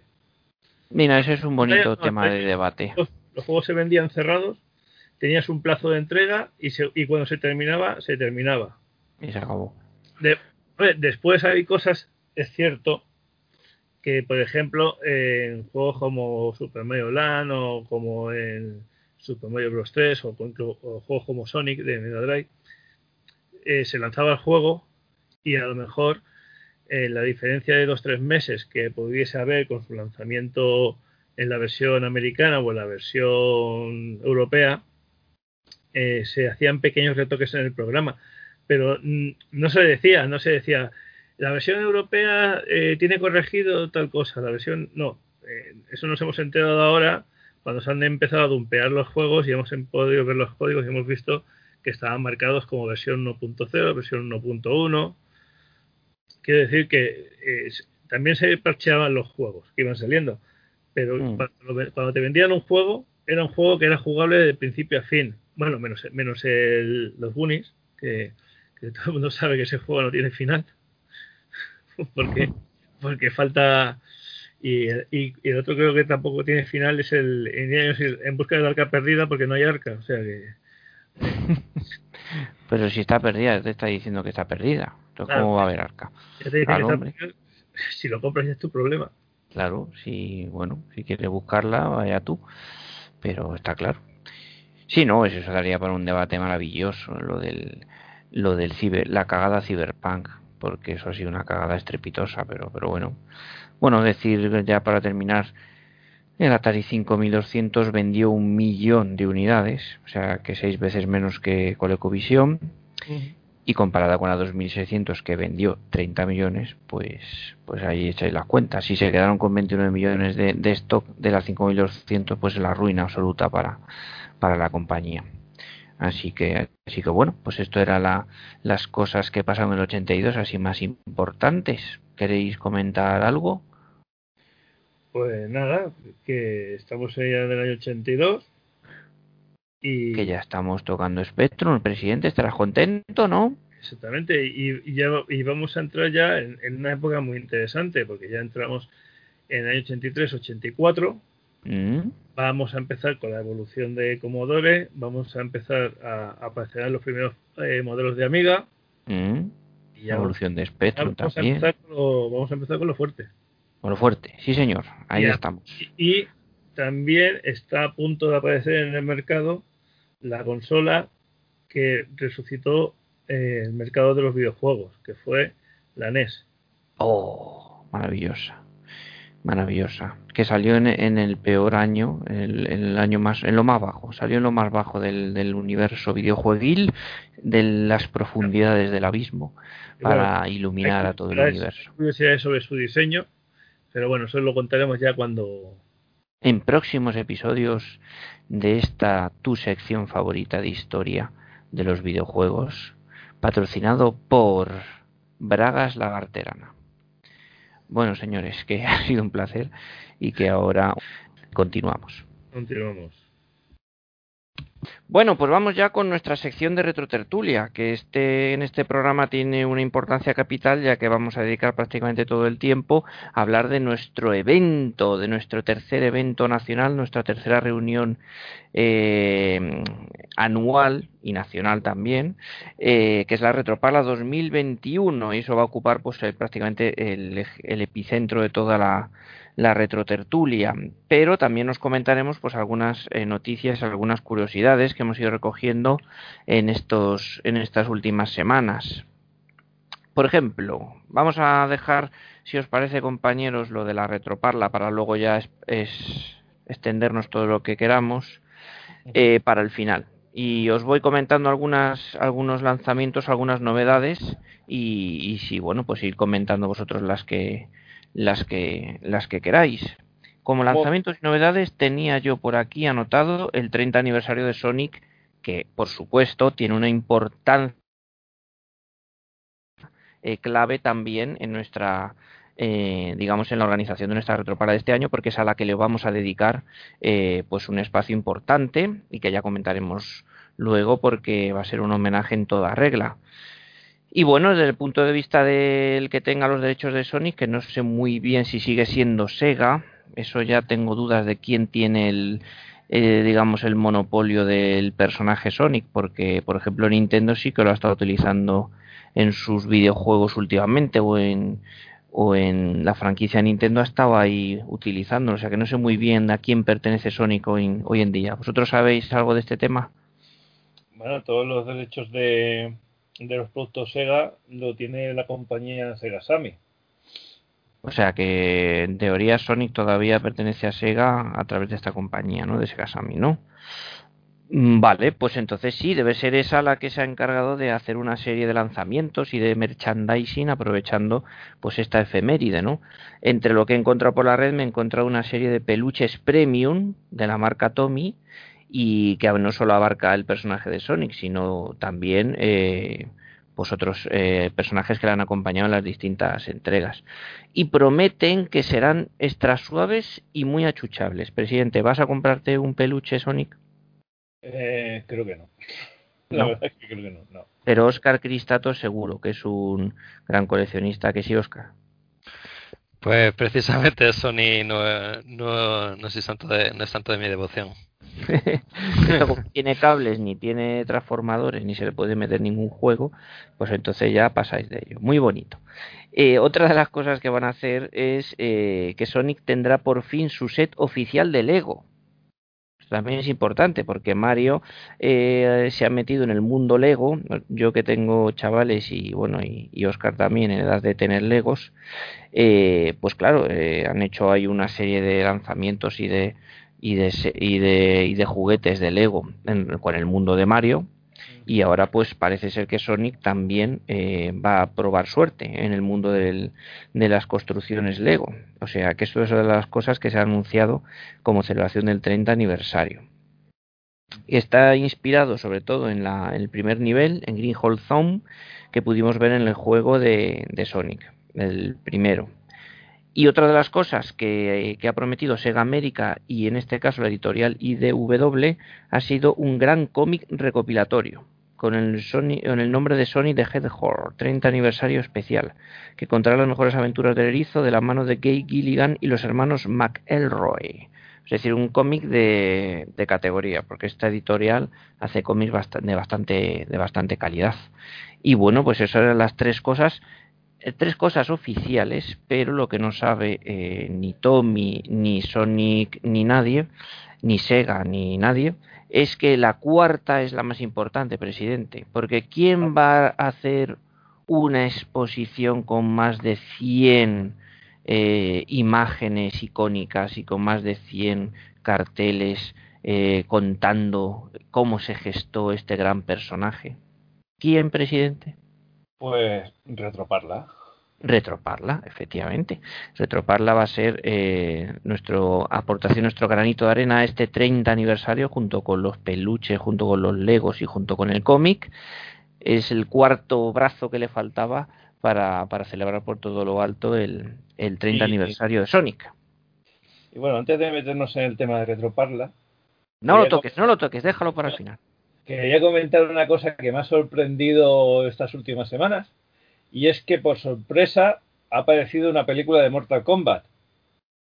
¿Por sorpresa o, o llevaba en... ya años en, en amenazando? Yo, es que, bueno, las películas de Mortal Kombat nunca han sido ninguna buena, vamos, quitando la primera que a lo mejor sorprendió un poco en el momento. Eh, y, este, y esta la verdad es que tengo miedo de ir a verla, pero no sé, me está llamando un poco. Presidente, podemos ir en, eh, como asociación, comprar entradas para todos, nos compras palomitas a la entrada y vamos todos al, al, cine. ¿Qué te parece la idea? Teniendo un poco de spoiler, diría que aquí, aquí en, las, en las salas de cine de aquí de Parla uh -huh. se, puede, se, puede alquilar la sala entera. O sea que. ¿Eh? Pues ya, ya, ya está, ya está, ya estamos tardando. Estamos tardando, así que bueno, pues mira qué planazo acaba de surgir así del, del riguroso directo. Eh, ya está, le ponemos una una una proyección, incluso luego o coger el micro, hacer un karaoke, hay multitud. Bueno, se nos está yendo la pizza. Pero bueno, como aniversario, eh, no es el único, señores, porque tengo que comentaros que este año también es el 21 aniversario de una consola. ¿Qué consola puede haber cumplido 21 años, Oscar? 21 años. 21, ni 20 ni 25, 21. ¿La, la Dreamcast? Eh, error. La, la, Play 1, ¿no? Eh, error. Tampoco. Venga, la, estáis pues, acercando. Oscar se ha acercado, se ha acercado. La, con la Play 2. la Play 2, muy bien, 21 añitos de la Play 2, que por cierto el número de RetroGamer, el último número de RetroGamer, le dedica, le dedica un amplio reportaje a la PlayStation 2, que llama un poco la atención que la portada de RetroGamer tenga una PS2, pero atención, según la definición de retro, la definición oficial de retro, retro es todo aquello que no se vende ya es una definición que, me, que le he acuñado yo y me la he inventado, pero, pero puede ser válida, ¿no? Entonces, eh, la PS2 está en retro como la Nintendo, porque dentro de poco habrá legiones de, de gente que llegará a los 40 años cuya primera consola fue la PS2. Esto tiene que continuar. Aunque nosotros nos hagamos viejos, tienen que venir las nuevas generaciones, presidente. La asociación tiene que tener un futuro. Entonces nosotros cuando, cuando seamos Alzheimer y tengamos el Alzheimer avanzado, senil, pues entonces ya no nos acordaremos de nada, pero vendrá gente que ya empieza a cumplir los 40 y se mete al lío. Entonces seguro que ya empiezan eh, dentro de 20 años a despuntar los, o de 10 años, los que su primera consola fue la PS2. Bueno, eh, os voy a hacer un, un, una pequeña sorpresa. ¿Así? ¿Directamente? Puede que tengamos una entrevista sorpresa. ¿Pero dónde? ¿Ahora Aquí, mismo? Ahora mismo. Lo que pasa es que me están confirmando, no voy a decir nada por si acaso no, no termina de salir, pero vamos. Dios mío, esto no está en el guion, presidente, estas cosas no se hacen. Es que me, acaba de, me acaban de mandar un mensaje y aprovechando que es un nuevo, es un, una nueva asociación, pues aprovechando de que estoy en contacto, a ver si quieren, quieren pues venga, que entren, que entren, así, venga. Esto es eh, improvisación, esto es el riguroso directo, como decía antes. Así es como funcionan los grandes. Los no, grandes... No, continuamos y cuando me digan algo, os digo. Muy bien, devolvemos la conexión a, al presidente en cualquier momento. Y nada, comentaba lo de esto, lo del 21 aniversario de la PS2, lo de la revista Retro Gamer que le dedica, le dedica amplias páginas a esta maravillosa consola que fue la más vendida de, de la historia, tenemos que decir, y, y que su catálogo tiene más de 4.200 juegos, que yo creo que es la que más catálogo también tiene de la historia. Y atención, pregunta trampa, ¿sabéis cuándo se discontinuó definitivamente su producción? La producción de Play 2 a sí. nivel mundial, porque nivel- todavía seguía funcionando, todavía sigue funcionando en algunos países, Yo- pero yo- ya no funciona en ningún sitio. ¿En qué año se discontinuó? Yo creo que fue en el 2019. Uy, 2018, sí, sí señor. Porque el último- 2018 fue cuando Sony, el último oficial fue el 2018. esto es, efectivamente, es, es llamativísimo que, que- que hubiese aguantado tantísimos años, pero, pero bueno, ahí está.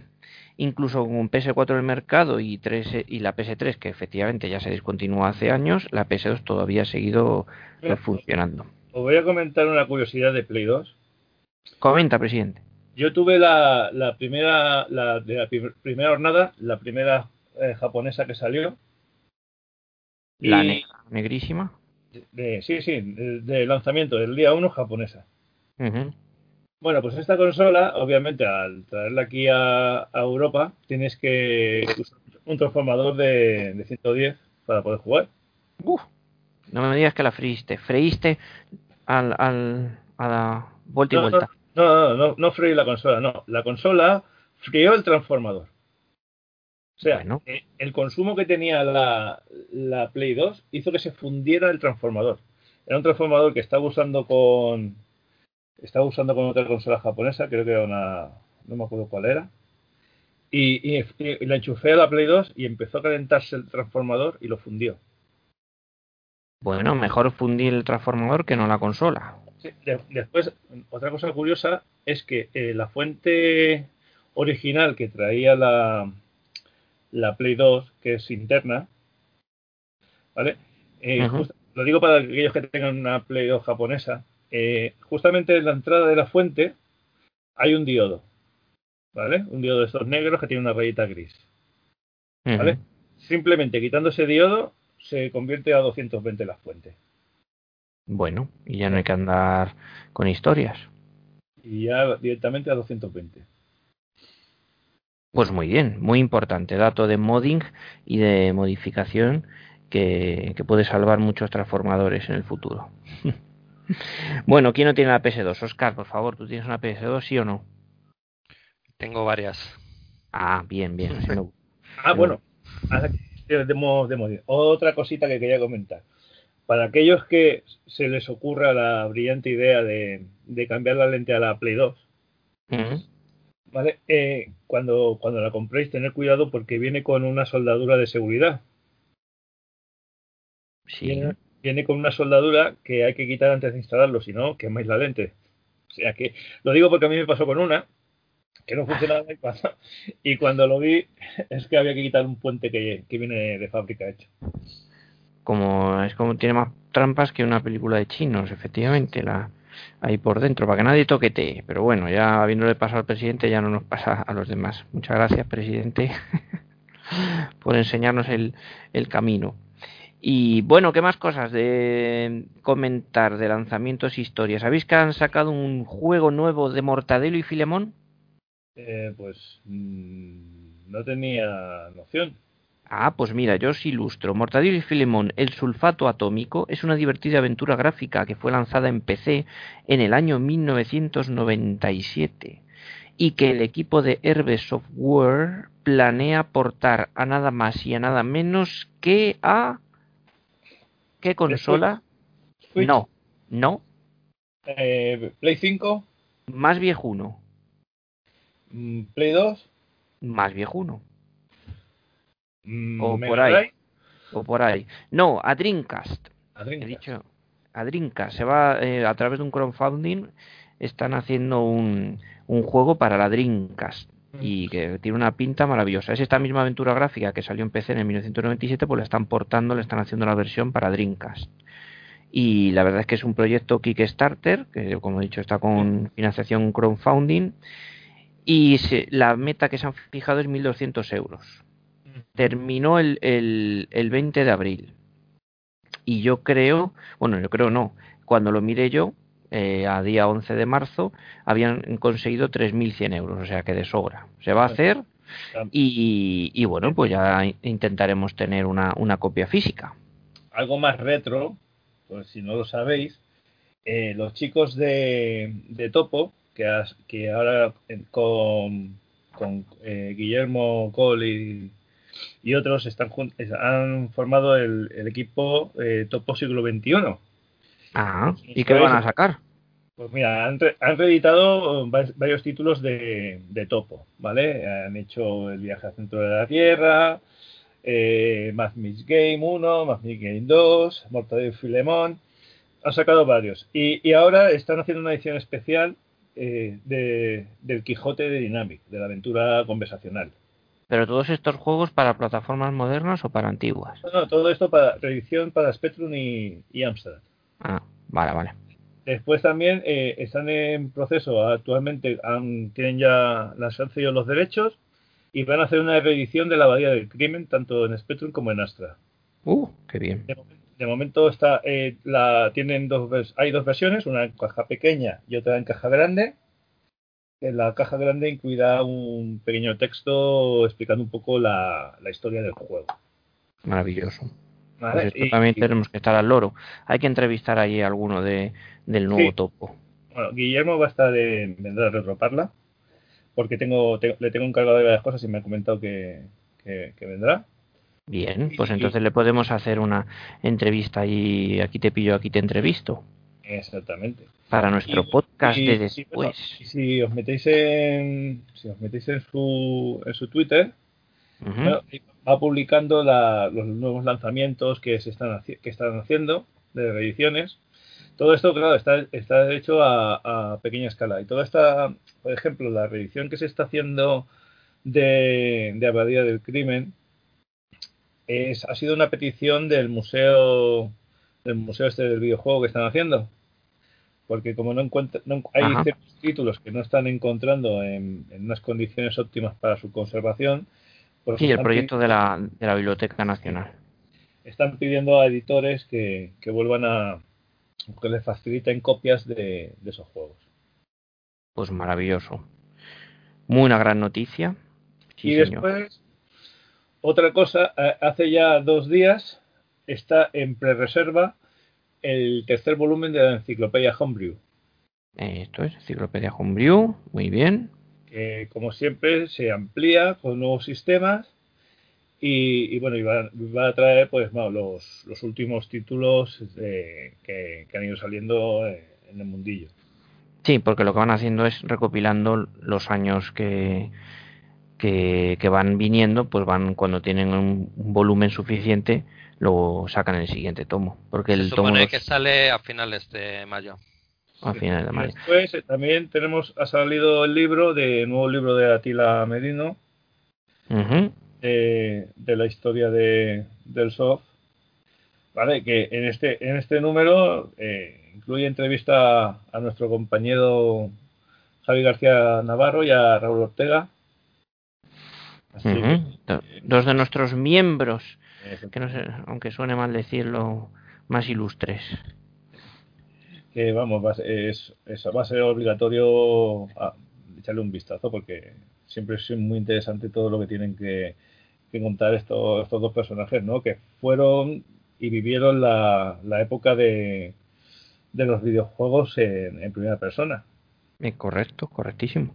Protagonistas directos. Muy bien, muy bien, presidente. Tienes una grandísima colección de novedades.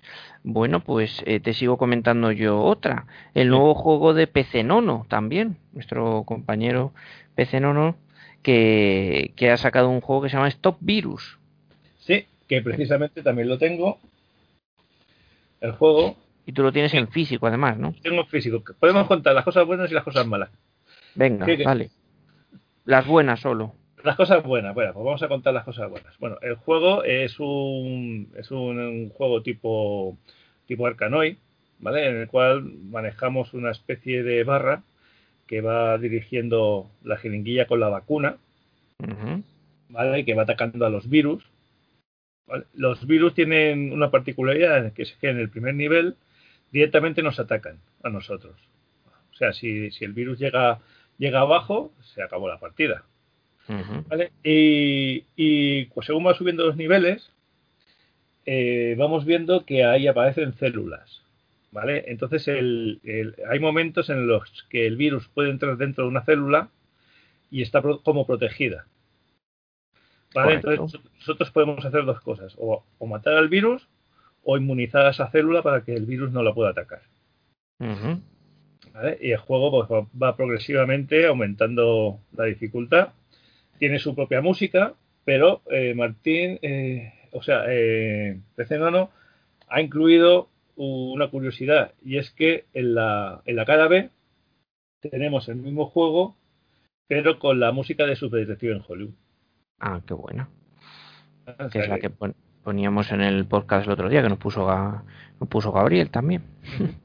Así que, hay bueno, hay que decir que PC Nono directamente no ha hecho el juego.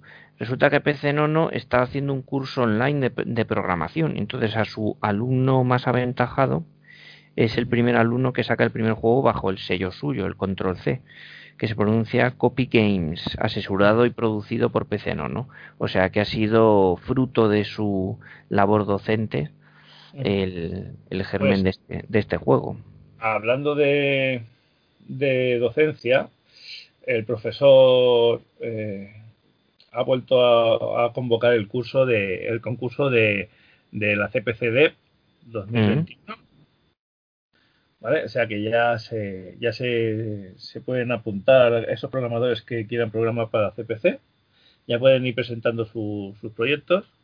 Sí, recordamos que la del 2020 fue la edición con más cantidad de premios en metálico, con más número de participantes, la de mejor calidad, o sea que fue todo un éxito. Sí, sí, y bueno, como siempre, pues, pues va a haber, supongo que al final de, todo esto tendremos de nuevo, como todos los años, su, edición física, los títulos ganadores. Y bueno, para que no conozca la CPC RetroDev, pues es un, es un concurso que, digamos que está ideado como, como examen de fin de, curso para los alumnos de, la Universidad de Valencia, pero, que está abierta a participación externa de todo tipo y que en la edición del 2019, si no me falla la memoria, nuestro compañero David Navarro se llevó con el Operación Alexandra. 2018. 2018 creo que es. 2018, sí. Pues tengo aquí, además tengo aquí las ediciones, que por cierto, hablando de ediciones de Javi, de Javi García Navarro y 4 megahercios, eh, quiero comentar a, la gente que nos esté escuchando que, bueno, es muy interesante el pack de, que hizo para, para el Dandanator del Repoker de Ases. Sí, buenísimo. Mm. Eh, quiero decirle a la gente que no se vuelva loca. Quiero decir, eh, si, si, preguntáis, seguramente aún pueden encontrar algún Repoker de Ases. Lo digo porque eh, algún Illuminati tiene una versión en, en eBay del juego a 350 euros. Bueno, tú déjale que la gente venda lo que quiera, al precio que quiera. Libre mercado, presidente. Libertad, libertad, sin ir a libertad. lo que no puede ser es que, se, estafe a la gente de, esa forma. No, no es estafa, es simplemente tú dices una cosa que no se puede producir y tú pides por ella lo que quieras. Contra el vicio de pedir, la virtud de no dar, presidente si ese tío se le pudre el repoker de ases y en lugar de 350 lo tiene que terminar vendiendo por 35, pues en, en su pena lleva la penitencia, o como se diga, en el castigo lleva la penitencia, ya está. Pero si hay alguien que se lo coma por 350, pues felicita, mis más sinceras felicitaciones. Pero avisar a la gente. A, los participantes. de que el juego se puede encontrar, los juegos aún se pueden encontrar. Sí, hombre, nadie, nadie que quiera una cosa lo compra y encima ese precio a la primera, salvo que se te caigan los billetes. Así que, así que nada. Que busque, compare y que si encuentra un precio mejor, pues que lo compre y que pase del, del de 350. otra, otra, novedad que, que tenemos. Venga, dispara, dispara. El año pasado, en la Retroparla, tuvimos varios kits, ¿vale? Eh, tuvimos el, kit de, de la Supergun y el RGB ¿Vale? Sí. Tenemos algunas unidades todavía disponibles de estos kits. Y este año vamos a sacar. Pero no hables de la retroparla todavía. Estoy hablando de. Que te de- caneo. No, pero estamos hablando de, de los kits. De los Vale, kits que venga.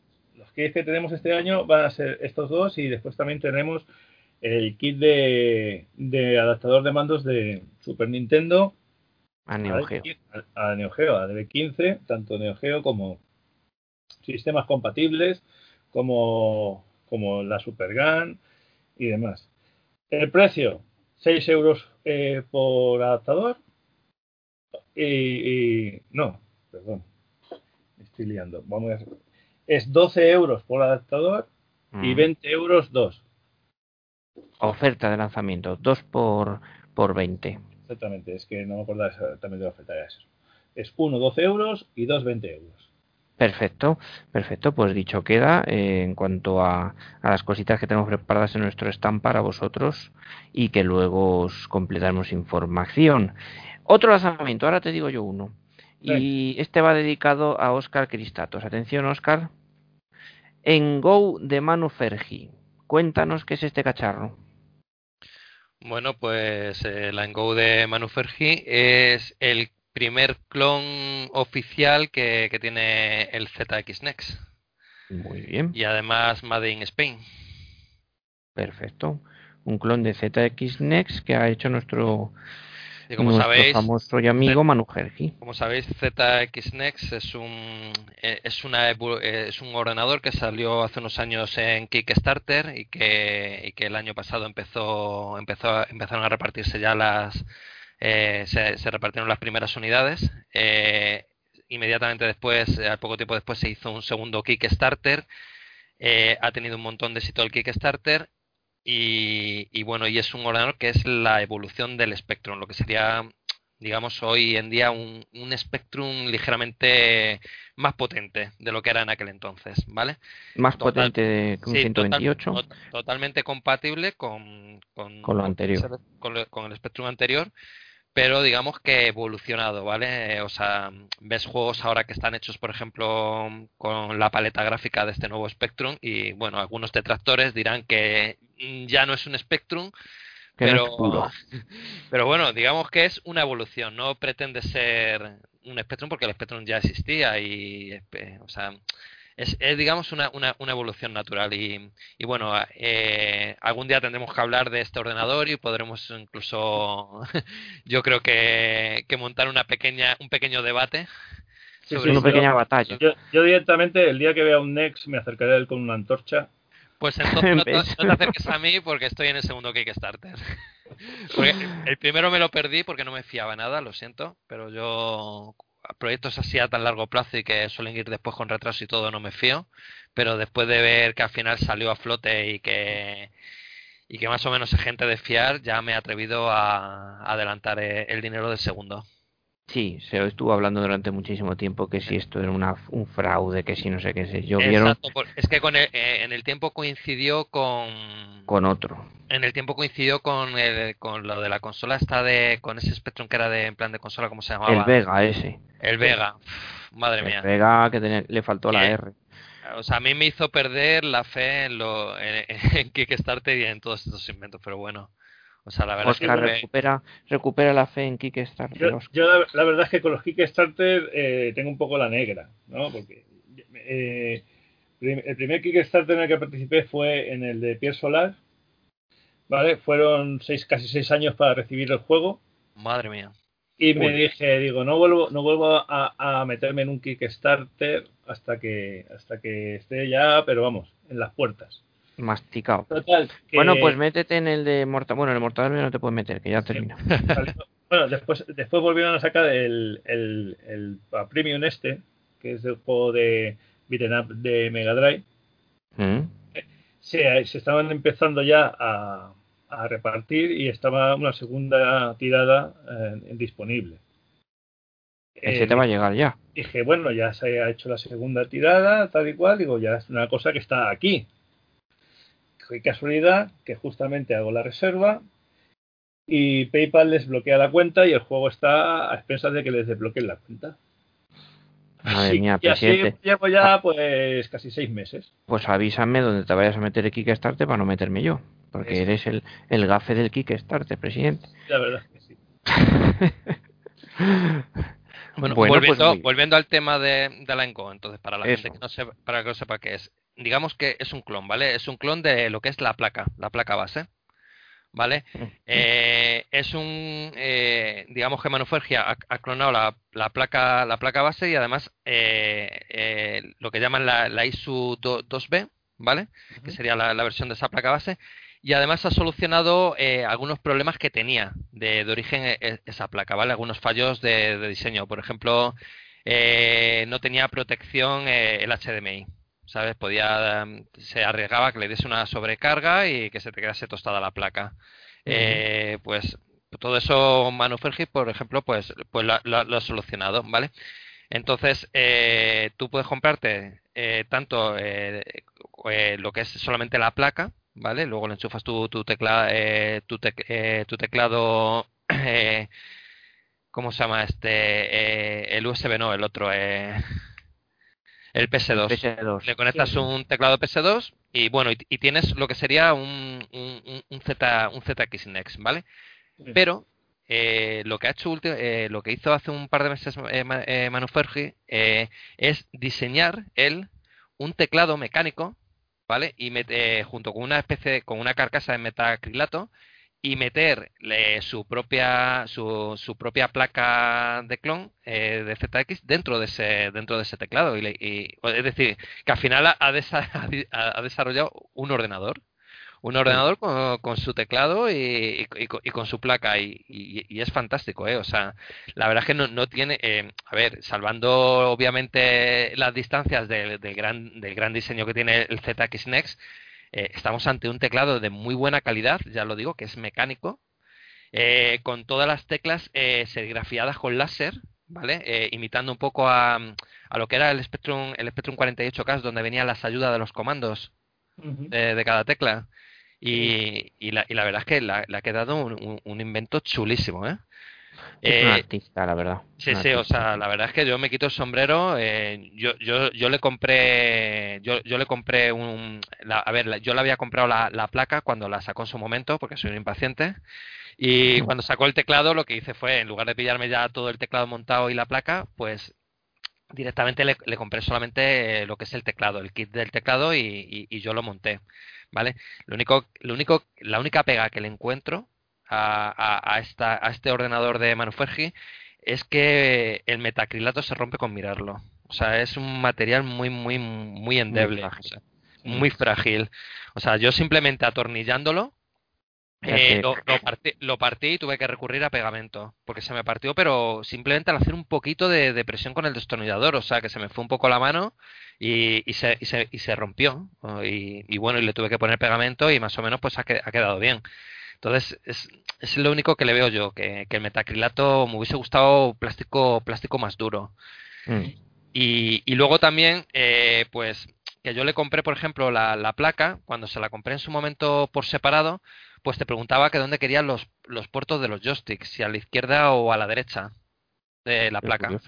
Entonces, pues, 50-50, pues elegí la derecha, pues fue una mala elección, porque luego él cuando ha sacado la carcasa, le- tenía a la izquierda. la, la ha sacado con los agujeros de, para los joysticks en la izquierda. Mm. Y entonces le tuve que desoldar, eh, le tuve que desoldar los, los, los puertos de joystick. Pero bueno, él muy amablemente y, y- y sin cobrarme nada me envió, me, me envió los dos, eh, eh, ¿cómo se llama? Eh, digamos que lo- los dos eh, eh, los- Componentes, sí. los dos componentes para que yo, si algún día voy a, a, a la retroparla, a un taller de los que se pues mira, pues que alguno, alguien me ayude a, a soldarlos. Ah, ah. tendré, tendré mi Engo con, con joystick. Pero bueno, yo como no suelo jugar mucho con joystick, eh, es, es un, es un clon para, para finalizar, eh, que, que la gran ventaja que tiene es que lo pillas prácticamente enseguida, o sea, tarda, tarda muy poco en enviarlo, eh, aunque tiene tantos pedidos que a lo mejor va con algo de retraso. y, que vale muchísimo menos que un ZX eh, original, o sea, estamos hablando casi de la mitad de precio. Pues maravilloso. Yo la verdad es que tú no crees en Kickstarter, pero sí crees en Manufergia, que sí, Oscar. Sí, Manufergia y Antonio Villena, eh, forever. Forever. Te vas a hacer un pin, un pin de Love. Tengo yo FPGAs de Manu y la verdad es que es una maravilla. Te las mandan con su caja metacrilato, todo programado, todo montado perfectamente. La verdad es que es una maravilla. Yo, si tuviese que elegir un NEC, seguramente se lo compraría a Manu. Claro. Y bueno, y seguramente eh, tenemos que entrevistarle algún día. Ya, ah. es que no se deja, es no es no es personaje que se deje entrevistar, no por nada, sino porque nos han comentado que es muy hacemos la entrevista con micrófono. Ah, pues Manuel, si nos estás si nos estás oyendo, eh, anímate y déjate entrevistar un día porque creo que tienes muchas cosas muy interesantes que contarnos. Por supuesto, eres el rey del metacrilato y de... que estamos hablando de, de clones, y demás, comentar que, bueno, en, el foro de uno de los foros más clásicos que hay de, de retroinformática, que es eh, va de retro, mm. hace cosa de dos meses empezó un proyecto de un clon del ZX1 modular. Anda. Quiere decirse que eh, mm, tú compras lo que, o sea, le coges lo que es la placa principal, ¿vale? Y tienes una placa con procesador, otra con la memoria, otra con el chip de vídeo, o sea, tienes lo tienes por varias partes para poder ampliarlo de la forma que más te convenga. ¿Pero un, clon de componentes originales o con FPGA? O en FPGA, lo que, lo que sería el ZX1, lo que pasa que en vez de venir soldada en placa la memoria y, y la FPGA, vienen por separado, vienen en placas individuales y tú puedes pincharle y decir, pues quiero tanta memoria ROM, quiero tanta RAM. Simplemente le pinchas la placa. ¿Y, el teclado? ¿Cómo lo han resuelto? El teclado, pues como en el otro, lleva su conector PS2. Ah, pero que no es el teclado original del, no, no, no, no, es, ah. es, el, es el ZX1.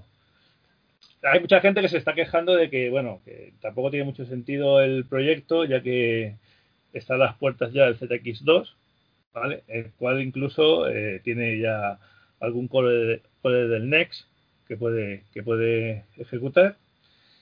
Pero bueno, eh, la verdad es que para los que no conozcan, el ZX1 es, fue una de las primeras EPFGAs, empezó emulando Spectrum y bueno, a partir de ahí se han emulado máquinas recreativas, se han emulado otros sistemas como Amstrad, eh, como MX1, como NES, como Master System.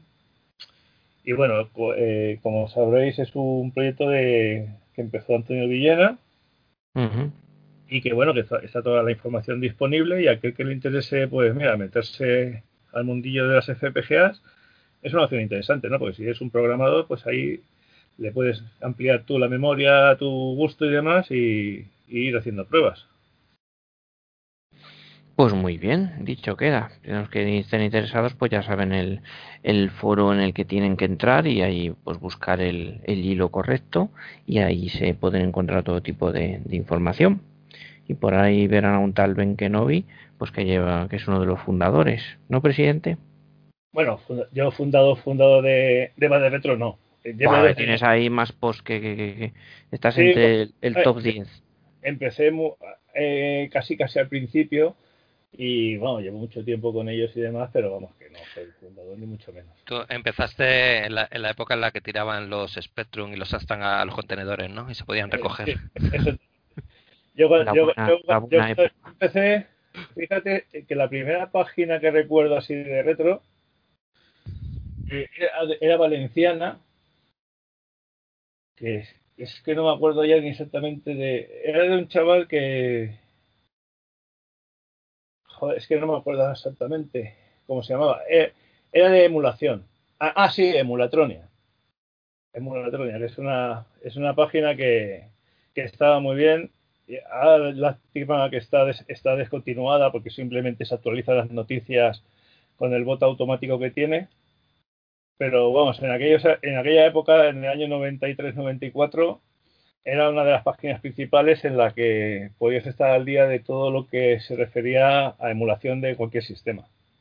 En Valencia hay una comunidad muy potente de en el, foro de Bade Retro hay un gran porcentaje de gente que es allí de, Levante, de Valencia. Mm.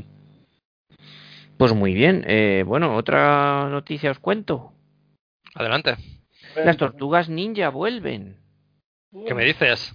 ¿Al cine? ¿O a dónde, no, no, al cine no, a nuestras queridas consolas. La desarrolladora Tribute Games se ha unido a la distribuidora Dotemu para, en colaboración con Nickelodeon, que son los que tienen los derechos Nickelodeon, traer de vuelta al mundo de los videojuegos a Leonardo, a Rafael, a Donatello y a Michelangelo, después de que tuvieran su último título en el 2014 para la Nintendo 3DS. Fue el último juego.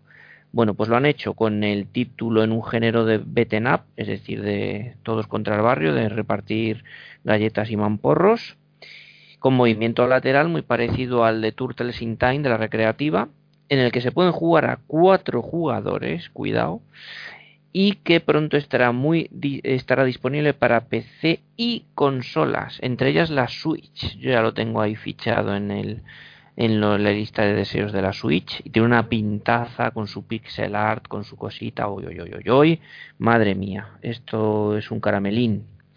Así que ya sabéis,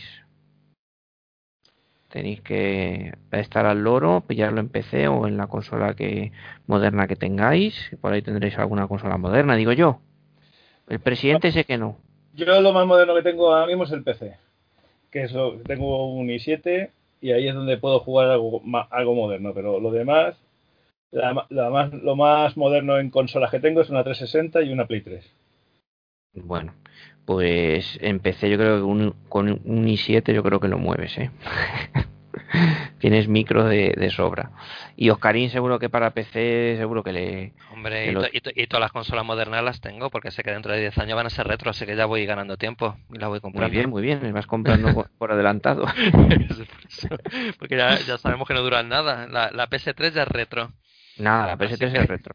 Y la PS4, yo la PS4 en un par de años ya estamos otra vez ya de retro con la PS4. Esto es. Yo estoy a, la que salta para pillarla. Por cierto, esto me viene, me viene como anillo al dedo para criticar lo último que ha hecho Sony. Ah, sí, yo no estoy que, no, lo habíamos, no lo habíamos mencionado en, en, la sección como noticia. Y es que Sony ha anunciado, eh, anunció el mes pasado el cierre de su tienda online para títulos de la PSP Vita y de la PlayStation 3. Es verdad. Se ha, cargado la tienda online. bueno, hay, una puntualización a esa noticia. Y de la PSP también. La PSP y la PSP Vita. O sea, que no se puede comprar ya juegos eh, para, para esas consolas. Es decir, o la, tiene, o la tienes hackeada y es la única manera de disfrutar de títulos o ya te aguantas, no te no, puedes hacer nada con ella. Y que no y que no sea retrocompatible la Sí, pero lo que quería comentar que esa noticia es hay que puntualizarla, es decir, eh, Sony ha cerrado eh, a nuevos títulos. Quiero decir, si la tienda sigue estando, pero solamente puedes descargar los juegos ya comprados. Mm, pero la tienda no, puedes comprar. Pero no puedes comprarlos bien. puedes descargar en teoría y no te garantizan cuánto va a durar ese servicio hasta que a mm. ellos les dé la gana. Tú puedes, los juegos que ya has comprado, que previamente compraste, los puedes seguir descargando. Sí, es que ese es el, problema que, tenemos siempre. Es formato físico, formato digital. El formato digital es el problema que tiene. No, es decir, yo he perdido la fe en el formato digital después de esta noticia. Es que, no es que los que, lo que cosas digitales no, porque, porque tú imagínate, ahora mismo eh, nosotros estamos hablando de Spectrum, de Amstrad, de, Nintendo, de, Mega Drive, ¿vale? Dentro de 20 años, eh, un chaval que, que vea un título de Mega Drive podrá coger un cartucho, podrá jugarlo tranquilamente. Cuando un chaval vea, por ejemplo, el Metal Gear Solid 5 y diga yo quiero jugar ese título, es muy posible que, no encuentre ese juego en formato digital. Claro, porque se va a perder. Por eso es lo del museo del videojuego. Cambiará el tipo de soporte y no se portarán de un soporte a otro. Eh, ¿Qué pasó, por ejemplo, con Final Fantasy VII? Final Fantasy VII ha tardado un montón en hacer un, remake porque los programadores perdieron el código original.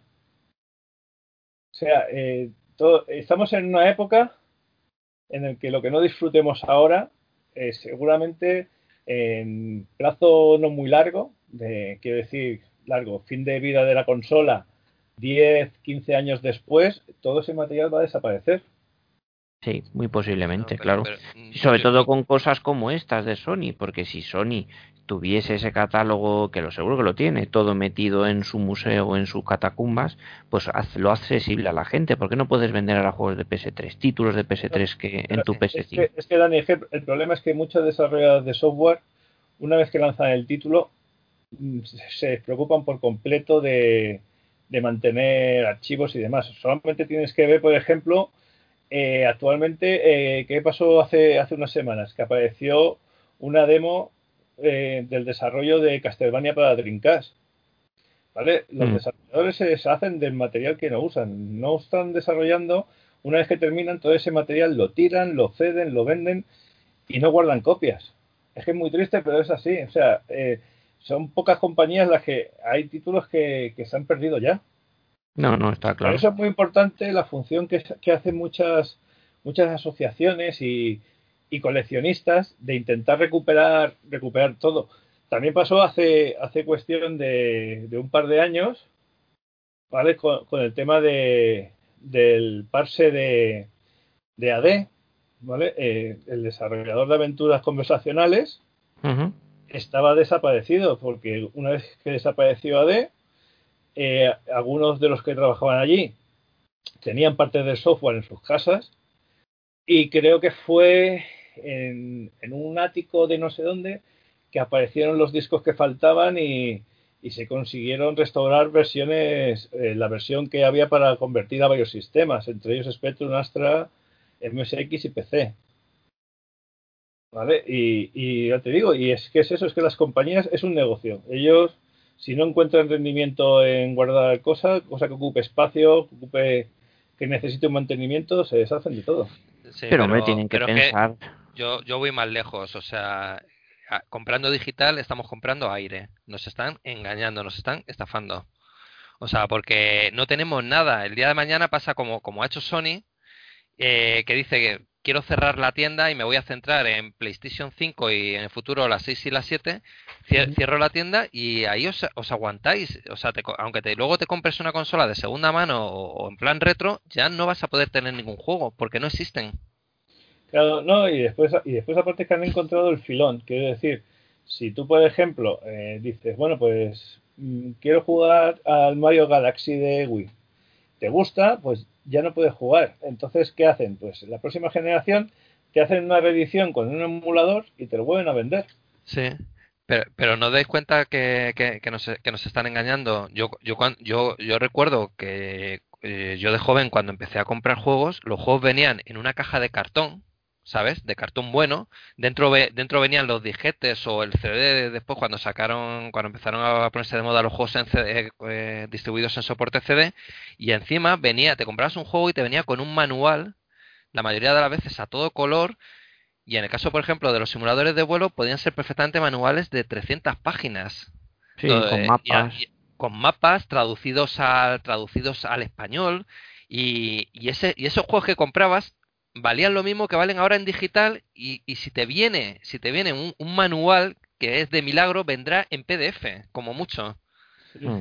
Y, y, si se molestan en traducirlo, es decir, porque es que ya las compañías no sacan ni manuales, o sea, te venden un juego y te dicen, búscate la vida. ¿Y o sea, mírate, mírate los gameplays en YouTube, eh, habla, eh, mírate tutoriales, pero, pero ya no te vamos a meter un manual porque eso cuesta dinero hacerlo, pero el precio te voy a seguir cobrando 60 o 70 euros por un Ese es el tema. El tema es que tú compras. no ha bajado, no ha bajado el precio. Si dijéramos, compro en digital y me sale por 10 euros, pues bueno, me trae cuenta. Pero es que las novedades las pagan muy caras. Eso es una cosa que han hecho los libros electrónicos, los libros electrónicos comparado con el libro físico. Tú te compras el libro físico, te vale 20 euros. El mismo libro electrónico te vale 5. Y eso, obviamente, eh, porque saben que no están dando un. lo, que lo que pasa es que, por ejemplo, los desarrollos que hay actualmente, eh, el tiempo de desarrollo de un videojuego se ha multiplicado exponencialmente con los años. Es decir, un juego AAA de hace 20 años, como podría ser, por ejemplo, Sonic 3 o Sonic Knuckles, el tiempo de desarrollo era de uno o dos años. Y para, y para, dejarlo perfecto, ahora mismo un juego AAA, pues por ejemplo como GTA o como el, el Cyberpunk que ha salido, el desarrollo de un juego suelen ser 5, 6, 7 años y, lo que hacen las compañías es que para cortar ese, ese periodo de tiempo mm, hacen, digamos, lo que es el motor principal y una vez que está el juego jugable lo lanzan para, para empezar a vender y, y según van vendiendo van parchando los errores que van sacando. O sea, es decir, ya no tienen beta testers, los beta testers son los usuarios. Son los usuarios. Y, y, eso, y, precisamente el caso más sangrante ha sido el del Cyberpunk. Bueno, eso es una vergüenza.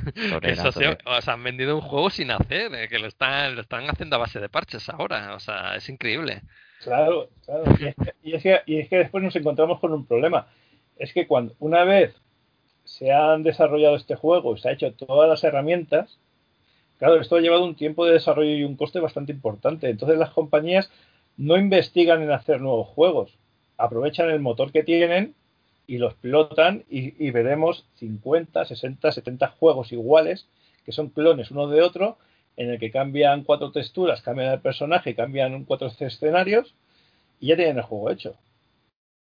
Bueno, es que además también ha pagado el pato de crear un nuevo motor para un nuevo sistema como es la PS5 en eso el, el, PC, el desarrollo para PC, pues siempre va por delante, porque se mueve con se mueve con tecnología, con hardware más potente, siempre que una PS5, aunque sea la última consola. Entonces, claro, motores tienen que adaptar motores que ya están funcionando para desarrollos en PC, adaptarlos a la nueva máquina. y en unas cosas estarán. Lo que vamos a encontrar es con un parón en el desarrollo de videojuegos eh, hay un parón en general por el tema del coronavirus, pero los, lanzamientos de la última generación. No es, por el tema del coronavirus.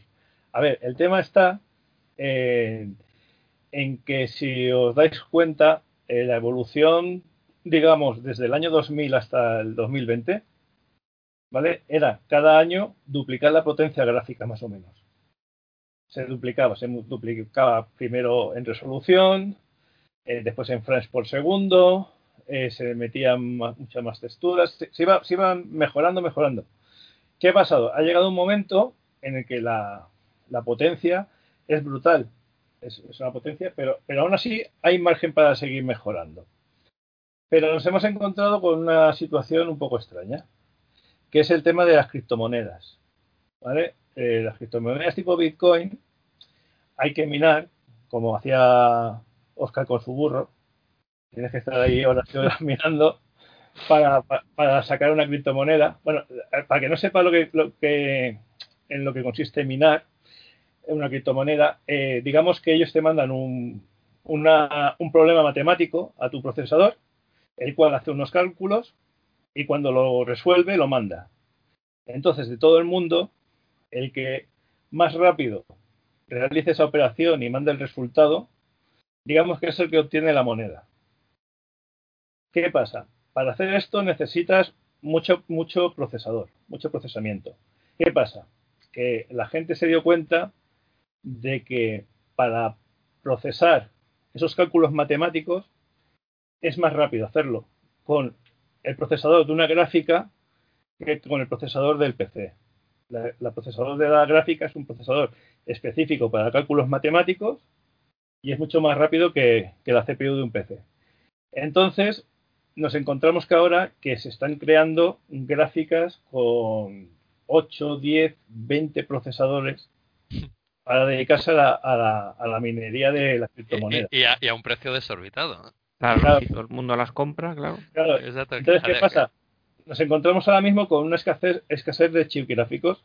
Eh, ahora mismo, si tú te quieres comprar el último modelo de gráfica de Nvidia, está, directamente está fuera de está fuera de stock porque no hay procesadores para, para, la venta. Incluso nos hemos encontrado con el tema de, por ejemplo, de PC componentes que, tiene algún, alguna tarjeta, pero solamente te la vende siempre y cuando compres un, equipo con la tarjeta gráfica ya en el pack. O sea, suelta no te la vende. Anda. O compras todo el, todo el burro o nada. Entonces nos encontramos con este problema y esto va a suponer posiblemente que hasta que la situación no se normalice, pues vamos a estar eh, un año o dos con escasez de chips gráficos. Y claro, si no hay chips gráficos, mm, difícilmente va, la gente va a poder aprovechar cualquier eh, novedad que salga y, y, lo que es la evolución de los juegos se va a estancar. bueno, nosotros siempre tendremos ahí juegos antiguos a los que echar. tiene, un, tiene, un, tiene un doble rasero, quiero decir. El hecho de que se, que se estanque que se estanquen las gráficas en este momento puede beneficiar a la nueva generación de consolas, ya que las consolas son un sistema cerrado, ¿vale? Puede hacer que les, les coloque al nivel de los PCs de, de alta gama y que, y que podamos ver una lucha más igual en, en años, en años próximos. Y, y, posiblemente tenga una vida un poco más larga de la que ha tenido Play 4. Bueno, eso, eso, eso da, argumento para otro debate, ¿eh? porque yo ya las consolas a mí ya no me parecen consolas, me parecen PCs disimulados y, y con más eh, con más carencias que un PC. Porque el PC ahora mismo avanza mucho más rápido que una consola, no es como antes, que tenías una consola y era tener como una recreativa en tu casa. Ahora tienes una consola y, al año ya se te ha quedado anticuada. Es como cuando te compras un PC, eh, al año a lo mejor ya empieza a ser retro. Sí, siempre ha estado por detrás de hace unas generaciones. Las consolas siempre han estado, en el momento del lanzamiento ya estaban obsoletas comparado con el con lo que movían los PCs. pero es que ahora son PCs. Es que no hay. Sí, claro. pero porque el modelo de negocio está enfocado sobre todo al, al, juego online. Y entonces, bueno, pues ahí también tienen que, que actuar como, como un entorno en el que tengan, pues eso, conectividad y, y juego online. Entonces, la que eso lo vio desde el principio fue Xbox. Xbox siempre se ha, viniendo de donde viene, siempre se ha enfocado más al, al tema online y siempre ha sido un PC. Pero nunca, nunca se ha escondido ni nunca se ha avergonzado por ello. Yo digo una cosa, como, como jugador ahora contemporáneo, por ejemplo, es que vamos, mm, no, no quiero ser contemporáneo, me vuelvo a mi retro, por lo menos 10, 10 años atrás. Es que el otro, el otro día se me ocurrió enchufar la, la, PlayStation 4 para echarme una partida a un juego que no voy a Actualización. mencionar. Actualización primero de la consola. Bueno, tuve que actualizar la consola, esperar ahí como 10 minutos a que se descargase, reiniciase y tal, como si fuera un PC cuando te actualiza el Windows igual. Pero es que luego fui a actualizar el juego y se descargó 15 gigas. nada. madre mía, 15 gigas de, actualización para poder jugar. Y lo dejaste ahí. primero, primero, porque primero lo tenías que instalar. Porque te vienen en la PlayStation, la PlayStation 4 los juegos son en, en, DVD, claro, eh, o sea, en, Blu-ray me parece. y, claro, lo tienes que instalar, que, que se tira como 40 minutos para instalarte el juego. O sea, para descomprimirte todo el, el Spectrum y te cargaste la variedad del crimen tranquilamente. Es que, es que tardé, eh, lo tuve que dejar y al cabo de dos horas ya pude jugar.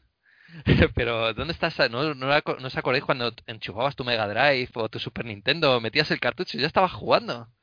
Que sí, que sí, que es una maravilla. Vamos, yo... es, que, es que ahora es una locura. Es que, ¿dónde hemos visto que tengas que tirarte dos horas para jugar un juego? Porque tienes que hacerte. Eh, madre mía. Yo en ese sentido, la única eh, consola actual o compañía actual que sigue funcionando un poco como lo, como la de manera clásica es Nintendo. Nintendo tiene su cartucho, siempre ha apostado por su cartucho. Es verdad que se llevó un, un varapalo y golpes por todas partes con la generación de PS2 y PS1 que sale, prácticamente la sacó del mapa y bueno, pues tuvo que entrar en el mundo del disco a regañadientes, pero en cuanto ha podido ha vuelto a su cartucho, su carga de cartucho y se acabó. Si es que eh, mucho más rápido la Switch, eh, actualizarse, nada, son 10 segundos y cualquier cosa que hagas con la Switch te rinde mucho más. Eh, yo lo que oigo de las actualizaciones, las historias, los parches y todo esto que está constantemente Sony y, y Microsoft haciendo, yo no lo padezco con la Switch. Y yo con la Switch juego a todo tipo de juegos, tiene un catálogo indie maravilloso y vamos, yo soy un ferviente seguidor de la Switch. por ejemplo, Sony para mí ha hecho, ha hecho una cagada, por ejemplo, en, en PS5, incluyendo el, el SSD, eh, los chips de memoria directamente soldados en la placa. Es decir, si tienes algún problema, ¿cómo cambias el disco duro? Si está soldado en la placa. Bueno, y, está teniendo una cantidad de problemas de ruido de ventiladores y, historias que no, que no veas, tío. Ya, pero bueno, eso se lo comen los primeros que la compran. Luego te sacarán la versión eh, eh, más delgada, eh, que pesa menos, más rápida, la Pro, la no sé qué. Sí, sí, sí, sí, todavía le queda, pero que esta todavía no acaba ni, no se acaba ni de lanzar, o sea, ha sido una cosa... Pero bueno, es un debate maravilloso que, que se puede continuar en cualquier... Lo que está claro es que al final el tiempo pasado fueron mejores, ¿eh? Eso está claro.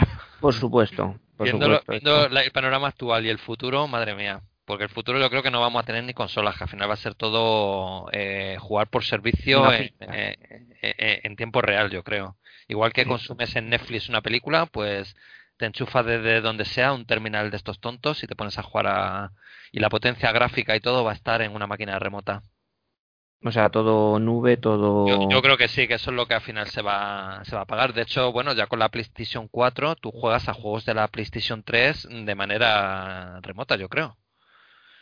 Sin descargártelos en el equipo. no se descarga todo el juego, se descarga una pequeña parte, muy pequeña. Para moverlo. Y, Sí, y, y, juegas eh, la nube, yo creo. pues eso tiene inconvenientes muy, muy grandes porque te hacen dependiente de una conexión o de una señal. Pero bueno, ese es otro. dependiente de una conexión. Bueno, eh, tú sabes que ya nos van a obligar a estar conectados de cualquier forma. ¿Quién? por ejemplo, la DGT. O sea, la DGT va a sacar un. Bueno, ya se aprobó.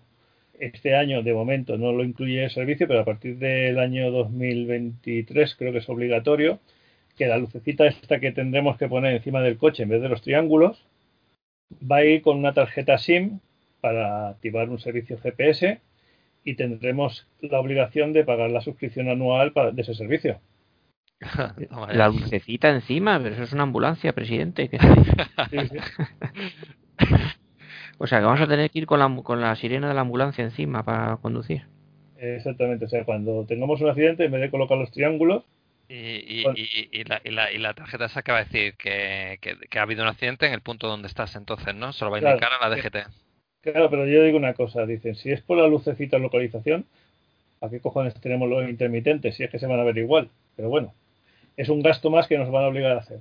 De momento, eh, si compráis si compráis un dispositivo ahora que es bastante económico, que no incluye no incluye la tarjeta SIM, porque de momento no esta normativa salió hace escasamente un par de meses. Eh, todo el que compre los modelos actuales van a ser válidos. Sí, van a eh, tiene no, no tienen ¿cómo se llama esto? Eh, jope el que cumplan una, una determinadas eh, características. tienen, que, cumplir unas características, como, como digamos, como a los fabricantes no se les avisó y han hecho un estocaje muy grande, todo, para intentar compensarles de alguna forma, ya, ya no se fabrican esos dispositivos, se están fabricando ya los que incluyen la tarjeta SIM, pero todos los que se vendan sin tarjeta SIM mm, como van a estar homologados porque tuvieron su homologación, eh, serán válidos. Lo que pasa que ya a partir de que se termine ese estocaje, todos los que se van a vender son van a ser con tarjeta SIM y con un contrato que tendrás que pagar. Qué bonito todo. Pues nada, le pondremos una raspia al techo del coche y algo se podrá hacer para puentear eso. Hay que empezar a trabajar. Eso, puede tener muchos problemas, porque claro, si si tú este GPS lo tienes asociado a tu coche y está siempre conectado, eh, la DGT va a poder monitorizar a qué velocidad está circulando en todo momento. O sea que las multas pueden ser automáticas. Te llega, te zumba algo en el móvil y es la multa, es la notificación de multa cuando vas dentro del coche todavía. Qué moderno todo, presidente. De verdad me acabas de hundir en, en la depresión profunda las nuevas tecnologías. Vamos a irnos a una cabaña y a, y a volver al Spectrum. Y ya está, se acabó. Bueno, pues os sigo contando cositas para, para ir avanzando. Un nuevo juego de Volcano Bytes, que vamos a tenerlos también invitados en la retroparla, que se llama Galactic Wars X, un matamarcianos de scroll lateral, que también se financió a través de campaña de Kickstarter y que el presidente no debió de participar porque fue bastante bien y bueno, pues con una edición física muy cuidada que ha recibido nuestro compañero Juan Antonio, que el otro día nos lo puso ahí en el en su en su Twitter y que la podamos a poder ver y tocar y, admirar en nuestra retroparla, los compañeros de Volcano Bytes.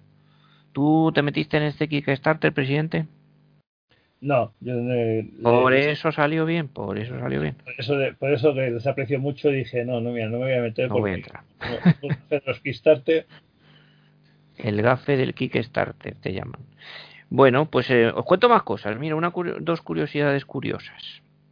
Eh, ¿Sabéis dónde se ha puesto a ejecutar un Doom? En el sitio más raro que se ha podido ejecutar el juego de Doom.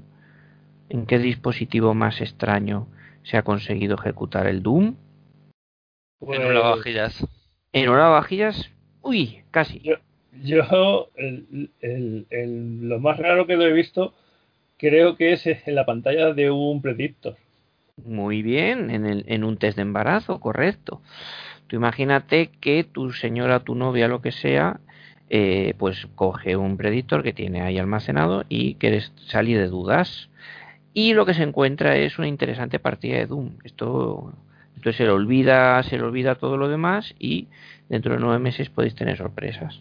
Esto es lo que sé. La verdad que si es una señal de lo que puede salir de ahí, yo eso hay que matarlo antes. Hay que matarlo antes. Entonces, eh, claro, claro, esto te pone ahí en un es un paralelismo peligroso. La criatura y la, la lucha de criaturas y matar criaturas, esto, esto puede llevar a consecuencias nefastas. Pero bueno, ahí está, como curiosidad. Y el periférico más curioso de Nintendo, ¿sabéis? De Nintendo. ¿Nintendo? No, de Nintendo. ¿Sabéis cuál es el periférico más curioso de Nintendo? Pues no sé. A, mí me sorprendió mucho los periféricos estos que sacaron de cartón. O sea, más raro que eso. No más antiguo, más antiguo. Estamos hablando para la, nuestra querida Game Boy. Para la Game Boy, pues es que sacaron muchas cosas. Bueno, lo sacaron desde la Game Boy Cámara. Nada, eso es muy habitual. hasta una caña de pescar. Nada, eso es normalísimo. Eh, no sé. Glucoboy. Glucoboy. Glucoboy. Para, para medir la glucosa. Correcto. Paul Wessel, un padre de familia, se dio cuenta de que su hijo diabético perdía constantemente su medidor de glucosa, pero no perdía ni de coña su Game Boy con lo cual uniendo cabos tuvo esta genial idea y colaboró con una pequeña empresa independiente para fabricar el Glucoboy. Este desarrollo, este accesorio, se llevó a cabo en los primeros años de los del año 2000 y lanzándose finalmente en el año 2006, o sea que fue rápido en el desarrollo, pero fue un rotundo y absoluto fracaso. Pero, cuidado, porque cuando ya salió la Nintendo la farmacéutica Bayer dijo, hombre, esto del glucoboy que fue una puta mierda, igual nosotros lo podemos hacer mejor. Y entonces, bajo el nombre de Dithead, la empresa de Bayer, la empresa de la aspirina, hizo un periférico parecido para la Nintendo DS. ¿Qué te parece? Pues muy interesante. Los jugadores podían medir sus niveles de glucosa mientras jugaban a la consola. Y maravilloso. Incluso hubo juegos exclusivos eh, para este periférico como los Star Saga o Knock'n'Downs. Downs. Que, que llegara hasta el nivel de coma de, coma de glucosa. Tienes que mantener ahí el nivel óptimo.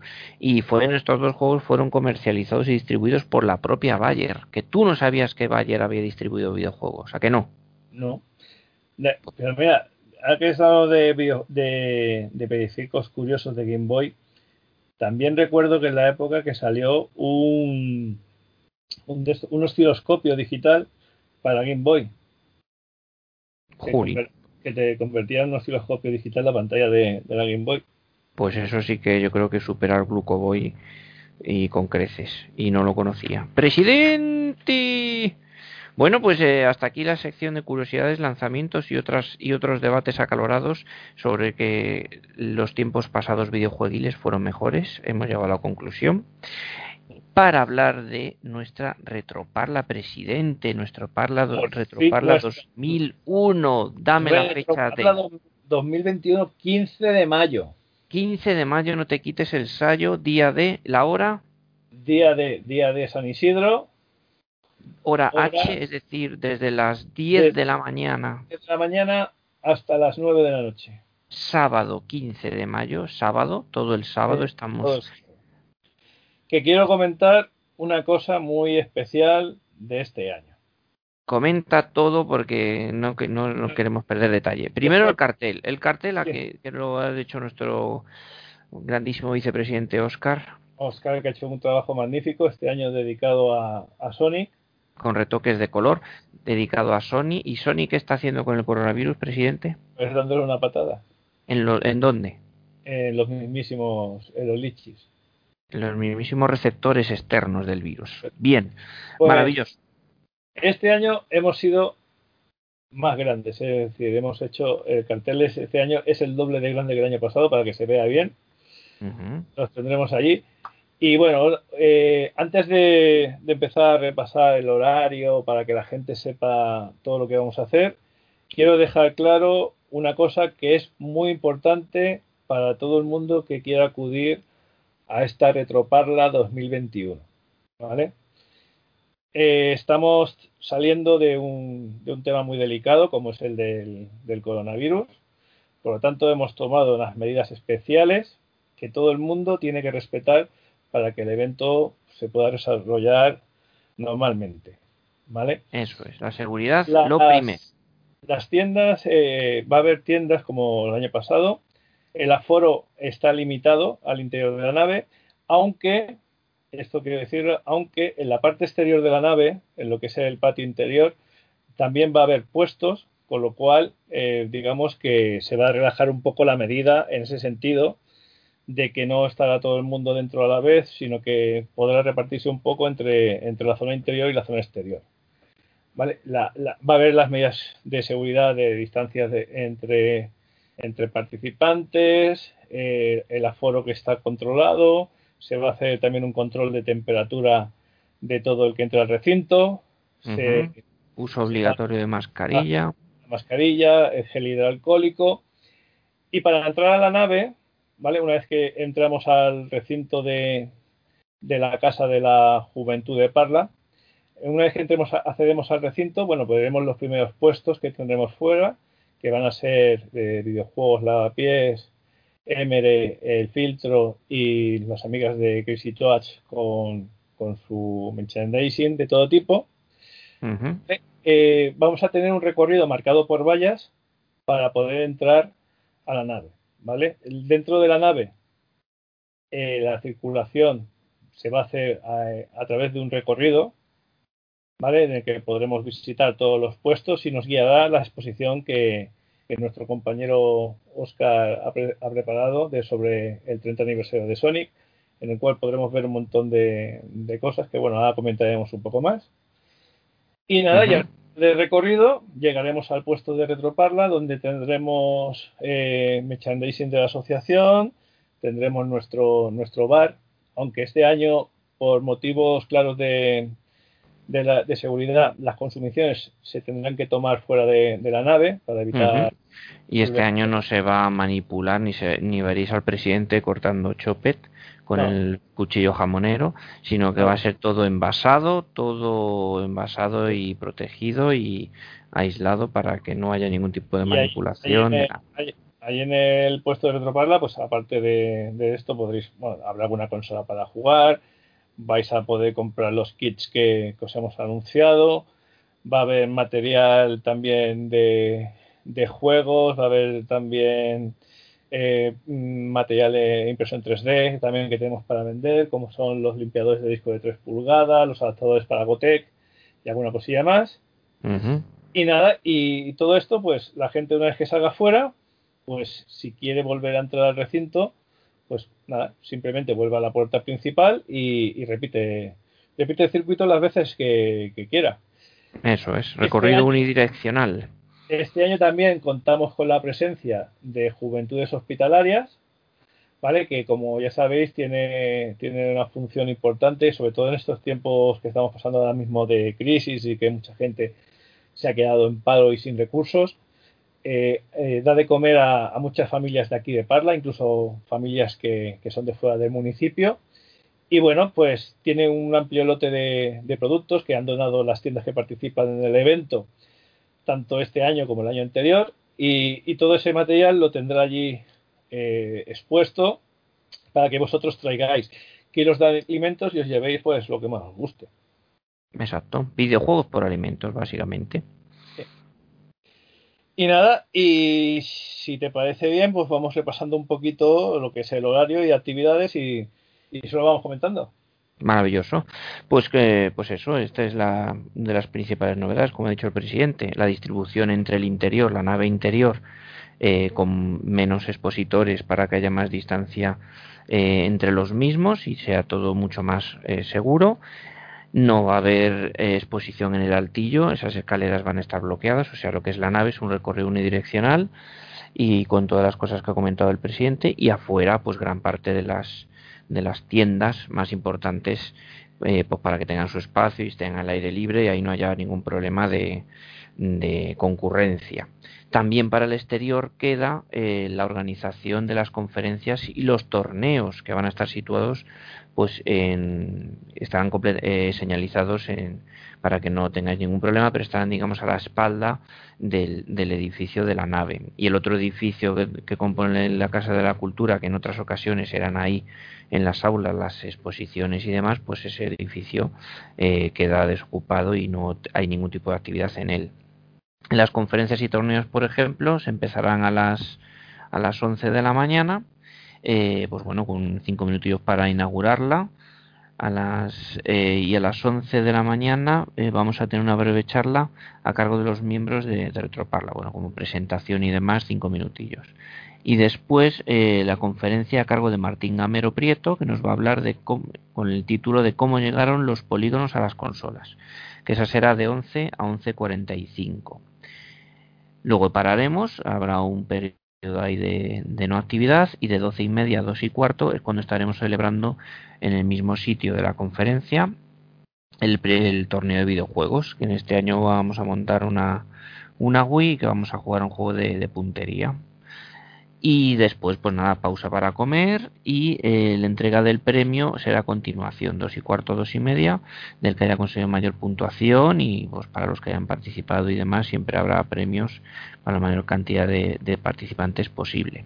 Luego habrá un descanso y luego por la tarde retomaremos de 5 a 6 menos cuarto eh, la charla la conferencia a cargo de Borja de Volcano Bytes eh, para que nos con el título Desarrollos para Mega Drive en Basic con Scroll Basic Studio que, bueno pues tiene una pintaza increíble. Y luego a la de 6 a 6.45 va a ser eh, conferencia también a cargo de, de Borja de Volcano Vice pero esta vez dedicada a, con el título Creando un matamarciano retro para ordenadores actuales y, y con esas dos conferencias pues termina la participación de, de Borja y ya como final pues eh, habrá una entrega de premios para los ganadores del torneo Galactic Wars Extended. Galactic Wars es el juego de Volcano Vice y en el stand de Volcano Vice eh, se va a poder participar a jugar a su juego y el que más puntuación obtenga pues se va a llevar un premio por parte de, de sus desarrolladores y que se harán entrega pues allí en el en la zona de las de las conferencias y bueno, pues esto era un poco cubriendo mañana y tarde lo que teníamos, lo que tenemos previsto. En cuanto a conferencias y torneos. Y bueno, en cuanto a cacharrada que vamos a tener en nuestra, en nuestra, en nuestro stand, ya os ha comentado el, el presidente que tendremos pues, pues cosas muy interesantes. Y una de las cosas más interesantes para no tener el tema de las rifas y demás es que vamos a hacer un rasca y gana como, como en los 80, eh, estos de la monedita y de rascar la, la zona rugosa. Pues vamos a tener nuestro un rasca y gana también de la asociación con un diseño personalizado en el que pues es adquirir la tarjeta, rascáis y lo que os salga hay premio seguro, ¿no, presidente? Sí. Premio seguro, eh, rascando y, y, bueno, pues te puede tocar desde desde una chapita o un detallito, pero también hay cosas importantes ahí escondidas en los rascas, ¿eh? Te puede llevar una hasta consolitas, ¿no, presidente? ¿Has metido ahí en los rascas cosas interesantes? Sí, hay cosillas. A ver, vamos a ver. Quiero decir, eh, todos, ten, todos los rascas tienen premio, ¿vale? Hay premios de mayor valor o menor valor, ¿vale? Tenemos los, lo, lo que tenemos en, en los rascas, para los que quieran participar pues tendremos unos salvaorejas de edición Retroparla, vamos a tener unos llaveros de Sonic, vamos a tener también unos porta SDs, vamos a tener películas, vamos a tener videojuegos, vamos a tener también eh, una consola ahí, ahí, ahí. Vamos a tener un póster de la, de la Retroparla que también estará metido ahí por si le toca. Y bueno, y alguna consumición de, del bar que también estará incluida. Pues maravilloso. Es decir, os podéis, podéis, estar tranquilos que aparte de que vais a, vais a poder colaborar con Retroparla, os vais a llevar un, pequeño detalle, ¿vale? Que, que, si tenéis suerte va a superar incluso el valor de, de lo que es la, la participación. Genial, pues no se puede pedir más, ¿eh, presidente. Yo creo que estas eran las novedades principales de, esta edición, que os esperamos a todos con mucho cariño y muchas ganas, que, que, vamos a ser muy estrictos con el tema de seguridad, porque consideramos que lo primero es la seguridad y la salud de todos. Que no os preocupéis por si os, os olvida la mascarilla o se os rompe una gomita típica en plena en pleno recorrido, que vamos a tener mascarillas para poder daros sin problemas. Va a haber distribución de geles hidroalcohólicos y de toallitas desinfectantes en todos los puestos para que juguéis con seguridad, que tengáis eh, presente que cada mando que cogéis ha sido desinfectado pre previamente os pedimos os pedimos encarecidamente que en el tema de las recreativas que también vamos a tener pues que estéis el digamos el tiempo justo o, o lo más ajustado posible teniendo en cuenta que, que, bueno pues que va a haber gente que va a querer jugar y que no ocupéis mucho las recreativas que siempre podéis volver a, a salir y entrar otra vez si queréis ir jugando alguna recreativa que os apetezca pero que, que haya circulación y que y distancia interpersonal y, y que lo vamos a pasar todo genial Sí, ent entende entendemos de que la situación de que cuando estés en una máquina tengas que salir y demás va a ser un poco complicado, pero bueno, tenemos que entender un poco la situación, en el contexto en el que estamos y, que si queremos volver a la normalidad, ¿vale? Esto, este es el camino que tenemos que seguir eh, de momento y esperamos que el año que viene pues ya pueda volver a ser como en otras ediciones. Pero vamos, yo creo que la gente que, que, venga lo va a pasar muy bien porque vamos a tener muchas novedades. La exposición que, que ha preparado nuestro, nuestro vicepresidente Oscar es una, es una maravilla. Vais a conocer muchas curiosidades que, que seguramente no conocíais sobre, sobre Sonic y sobre el desarrollo de, de sus distintos tipos de juego. Que, y, y nada, simplemente deciros pues eso de que el día 15 a las 10 de la mañana, pues puertas abiertas y a disfrutar. A disfrutar del, del retro, de todos los cacharros antiguos y, y, no tan antiguos que nos hacen disfrutar y volver a nuestra infancia como si fuésemos uh -huh. chavalucos. Así que allí os esperamos, pasaremos lista, el que no vaya, pues tiene... ¡Ay! Se nos ha olvidado comentar, por favor, encima del escenario, este año vamos a tener un compañero, José Ramón, de, de, de, la asociación reparando con un taller de reparación abierto a todo el que se quiera acercar allí con, con su con su cacharro averiado pues para tener una, una un intento desinteresado y un intento de, de revivirlo de devolverlo a la vida.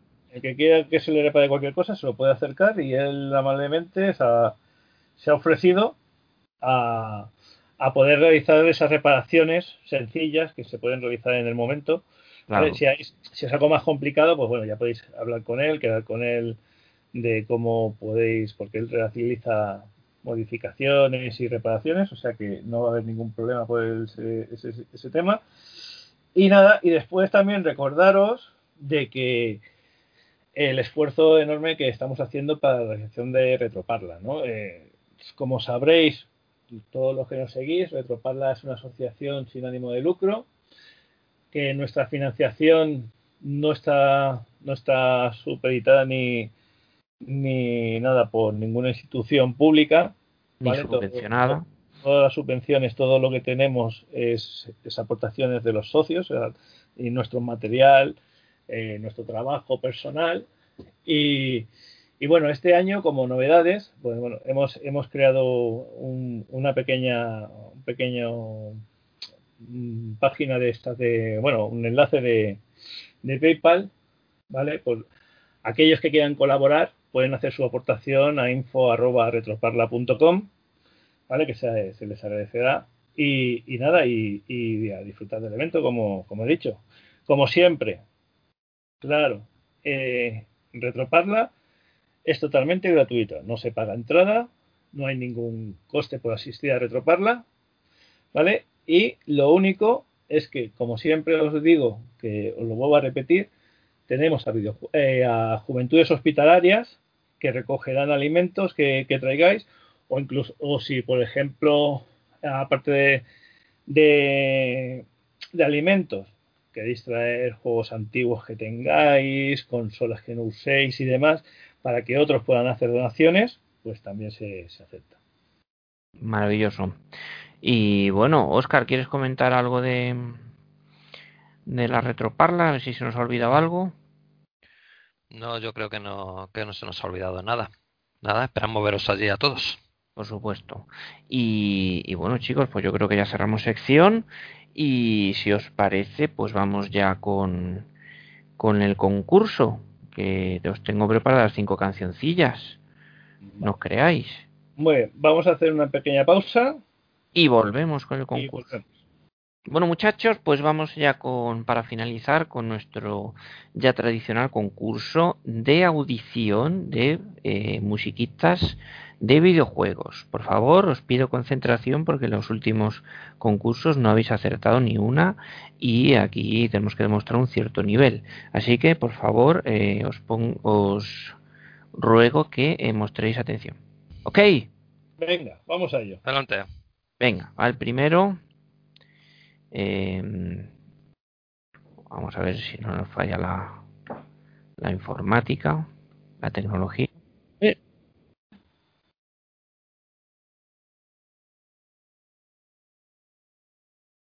¿Qué?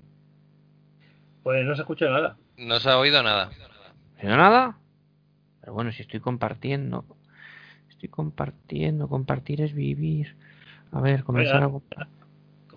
Ahora te vemos la pantalla. A ver, ahora, dale. ¿Ahora sí? Sí. Sí. Vale, ya sé cuál. A ver, presidente. Esto es eh, Wonder Boy. Muy bien.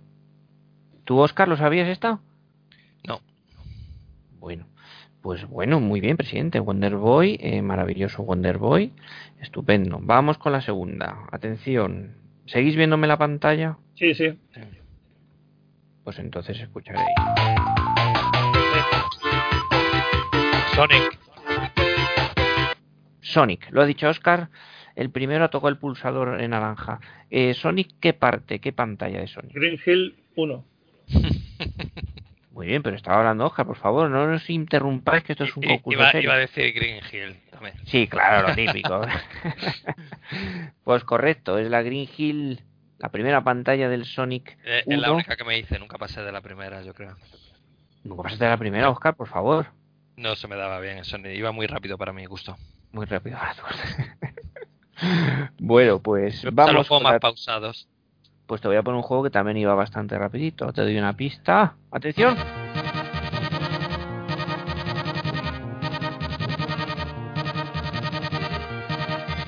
¿Qué?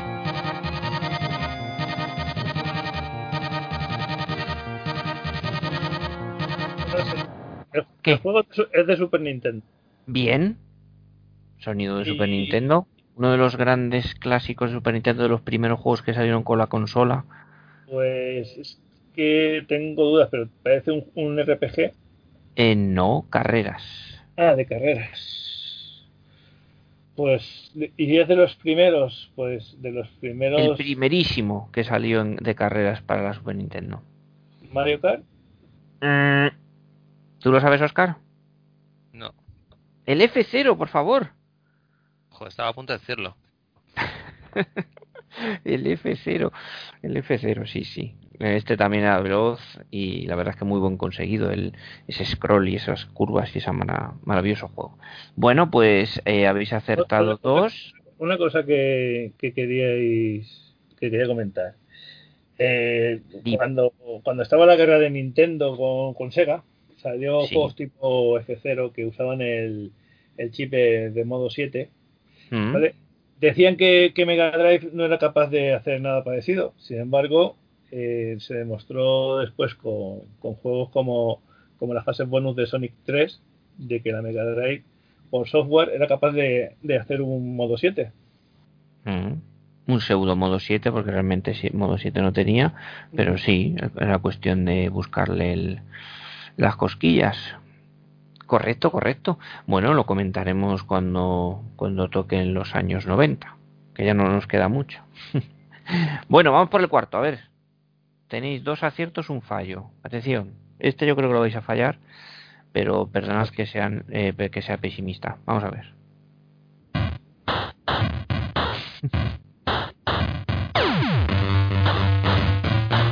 Maniac Mansion. Maniac Mansion.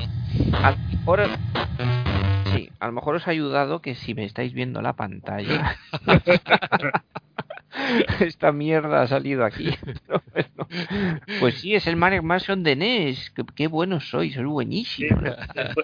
Curiosidad del Maniac Mansion de NES. Eh, el, si, si lo veis, si jugáis al Maniac Mansion de NES y habéis jugado a la versión de PC, la versión de Nintendo tiene, está censurada. Existe una ROM que, se puede descargar por internet que, en el cual está sin la censura, pero la versión de NES tiene cierto, ciertas escenas, ciertas imágenes que salen en la versión de PC que están censuradas. Cosa muy habitual en Nintendo de aquella época, que la sangre la cambiaba la, o la quitaba directamente o la ponía de verde. Era una cosa que tenían mucho cuidado y que toqueteaban todo tipo de, juegos. Bueno, muy bien, lleváis tres aciertos, un fallo y vamos con la última, salvo que salga la pantalla ahí. A ver si la acertáis. Vaya.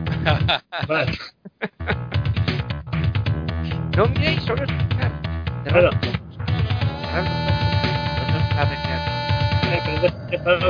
Vamos a ver.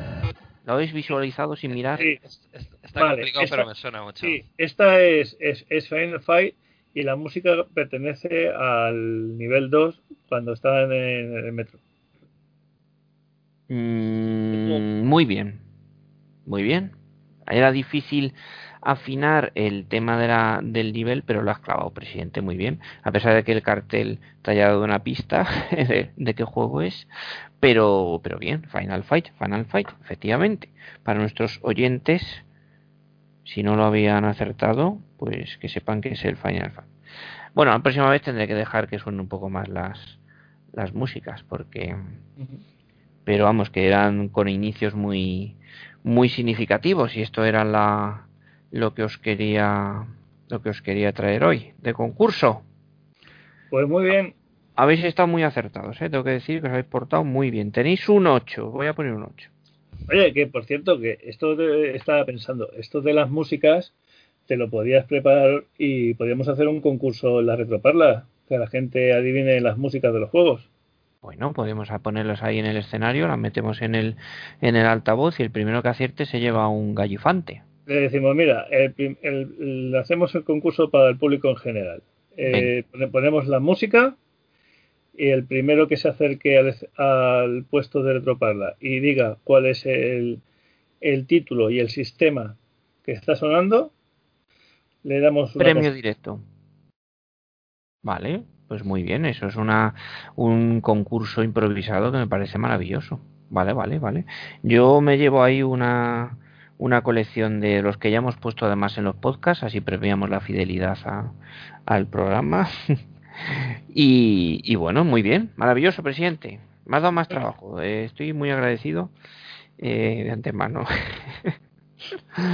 muy bien, pues yo creo que este ha sido el programa especial antes de nuestra retroparla y haremos uno eh, post retroparla, claro, contando todo y prometemos este año a ver si tenemos tiempo de ir grabando eh, entrevistas y impresiones y este, este año como, como, voy a tener que estar un poquito pendiente de todo voy a voy a procurar eh, intentar hacer entrevistas a, los ponentes y a, y a la gente que, que esté por, por la zona que todo, el, todo el que veas le va le pones el móvil delante y y le grabas. Y así vamos teniendo luego una recopilación de entrevistas. Muy bien. Para la, el podcast post retroparla, un especial, que podemos hacer un especial. Con, contando todo el evento. Sí, lo que, lo que dure, como igual que hice un especial de Retro Real, que, que fueron las entrevistas, pues lo que dure, hacemos unas las entrevistas a, la gente y, y, así que la gente se haga una idea de, de lo que fue. Incluso, incluso a ver si, si recopilamos vídeos del evento y demás para que la gente. Ah, bueno, otra cosa que quería comentar del evento antes de terminar mm. es una gran novedad que vamos a tener en esta edición gracias a, a nuestros amigos de Zona Fi, ¿vale? Que, bueno, a los que no sepan qué es Zona Fi, Zona Fi es un grupo que se dedica a la divulgación de lo que son aventuras conversacionales. ¿vale? Y bueno, tienen un. Ellos siempre nos presentan las últimas novedades y, los grandes clásicos.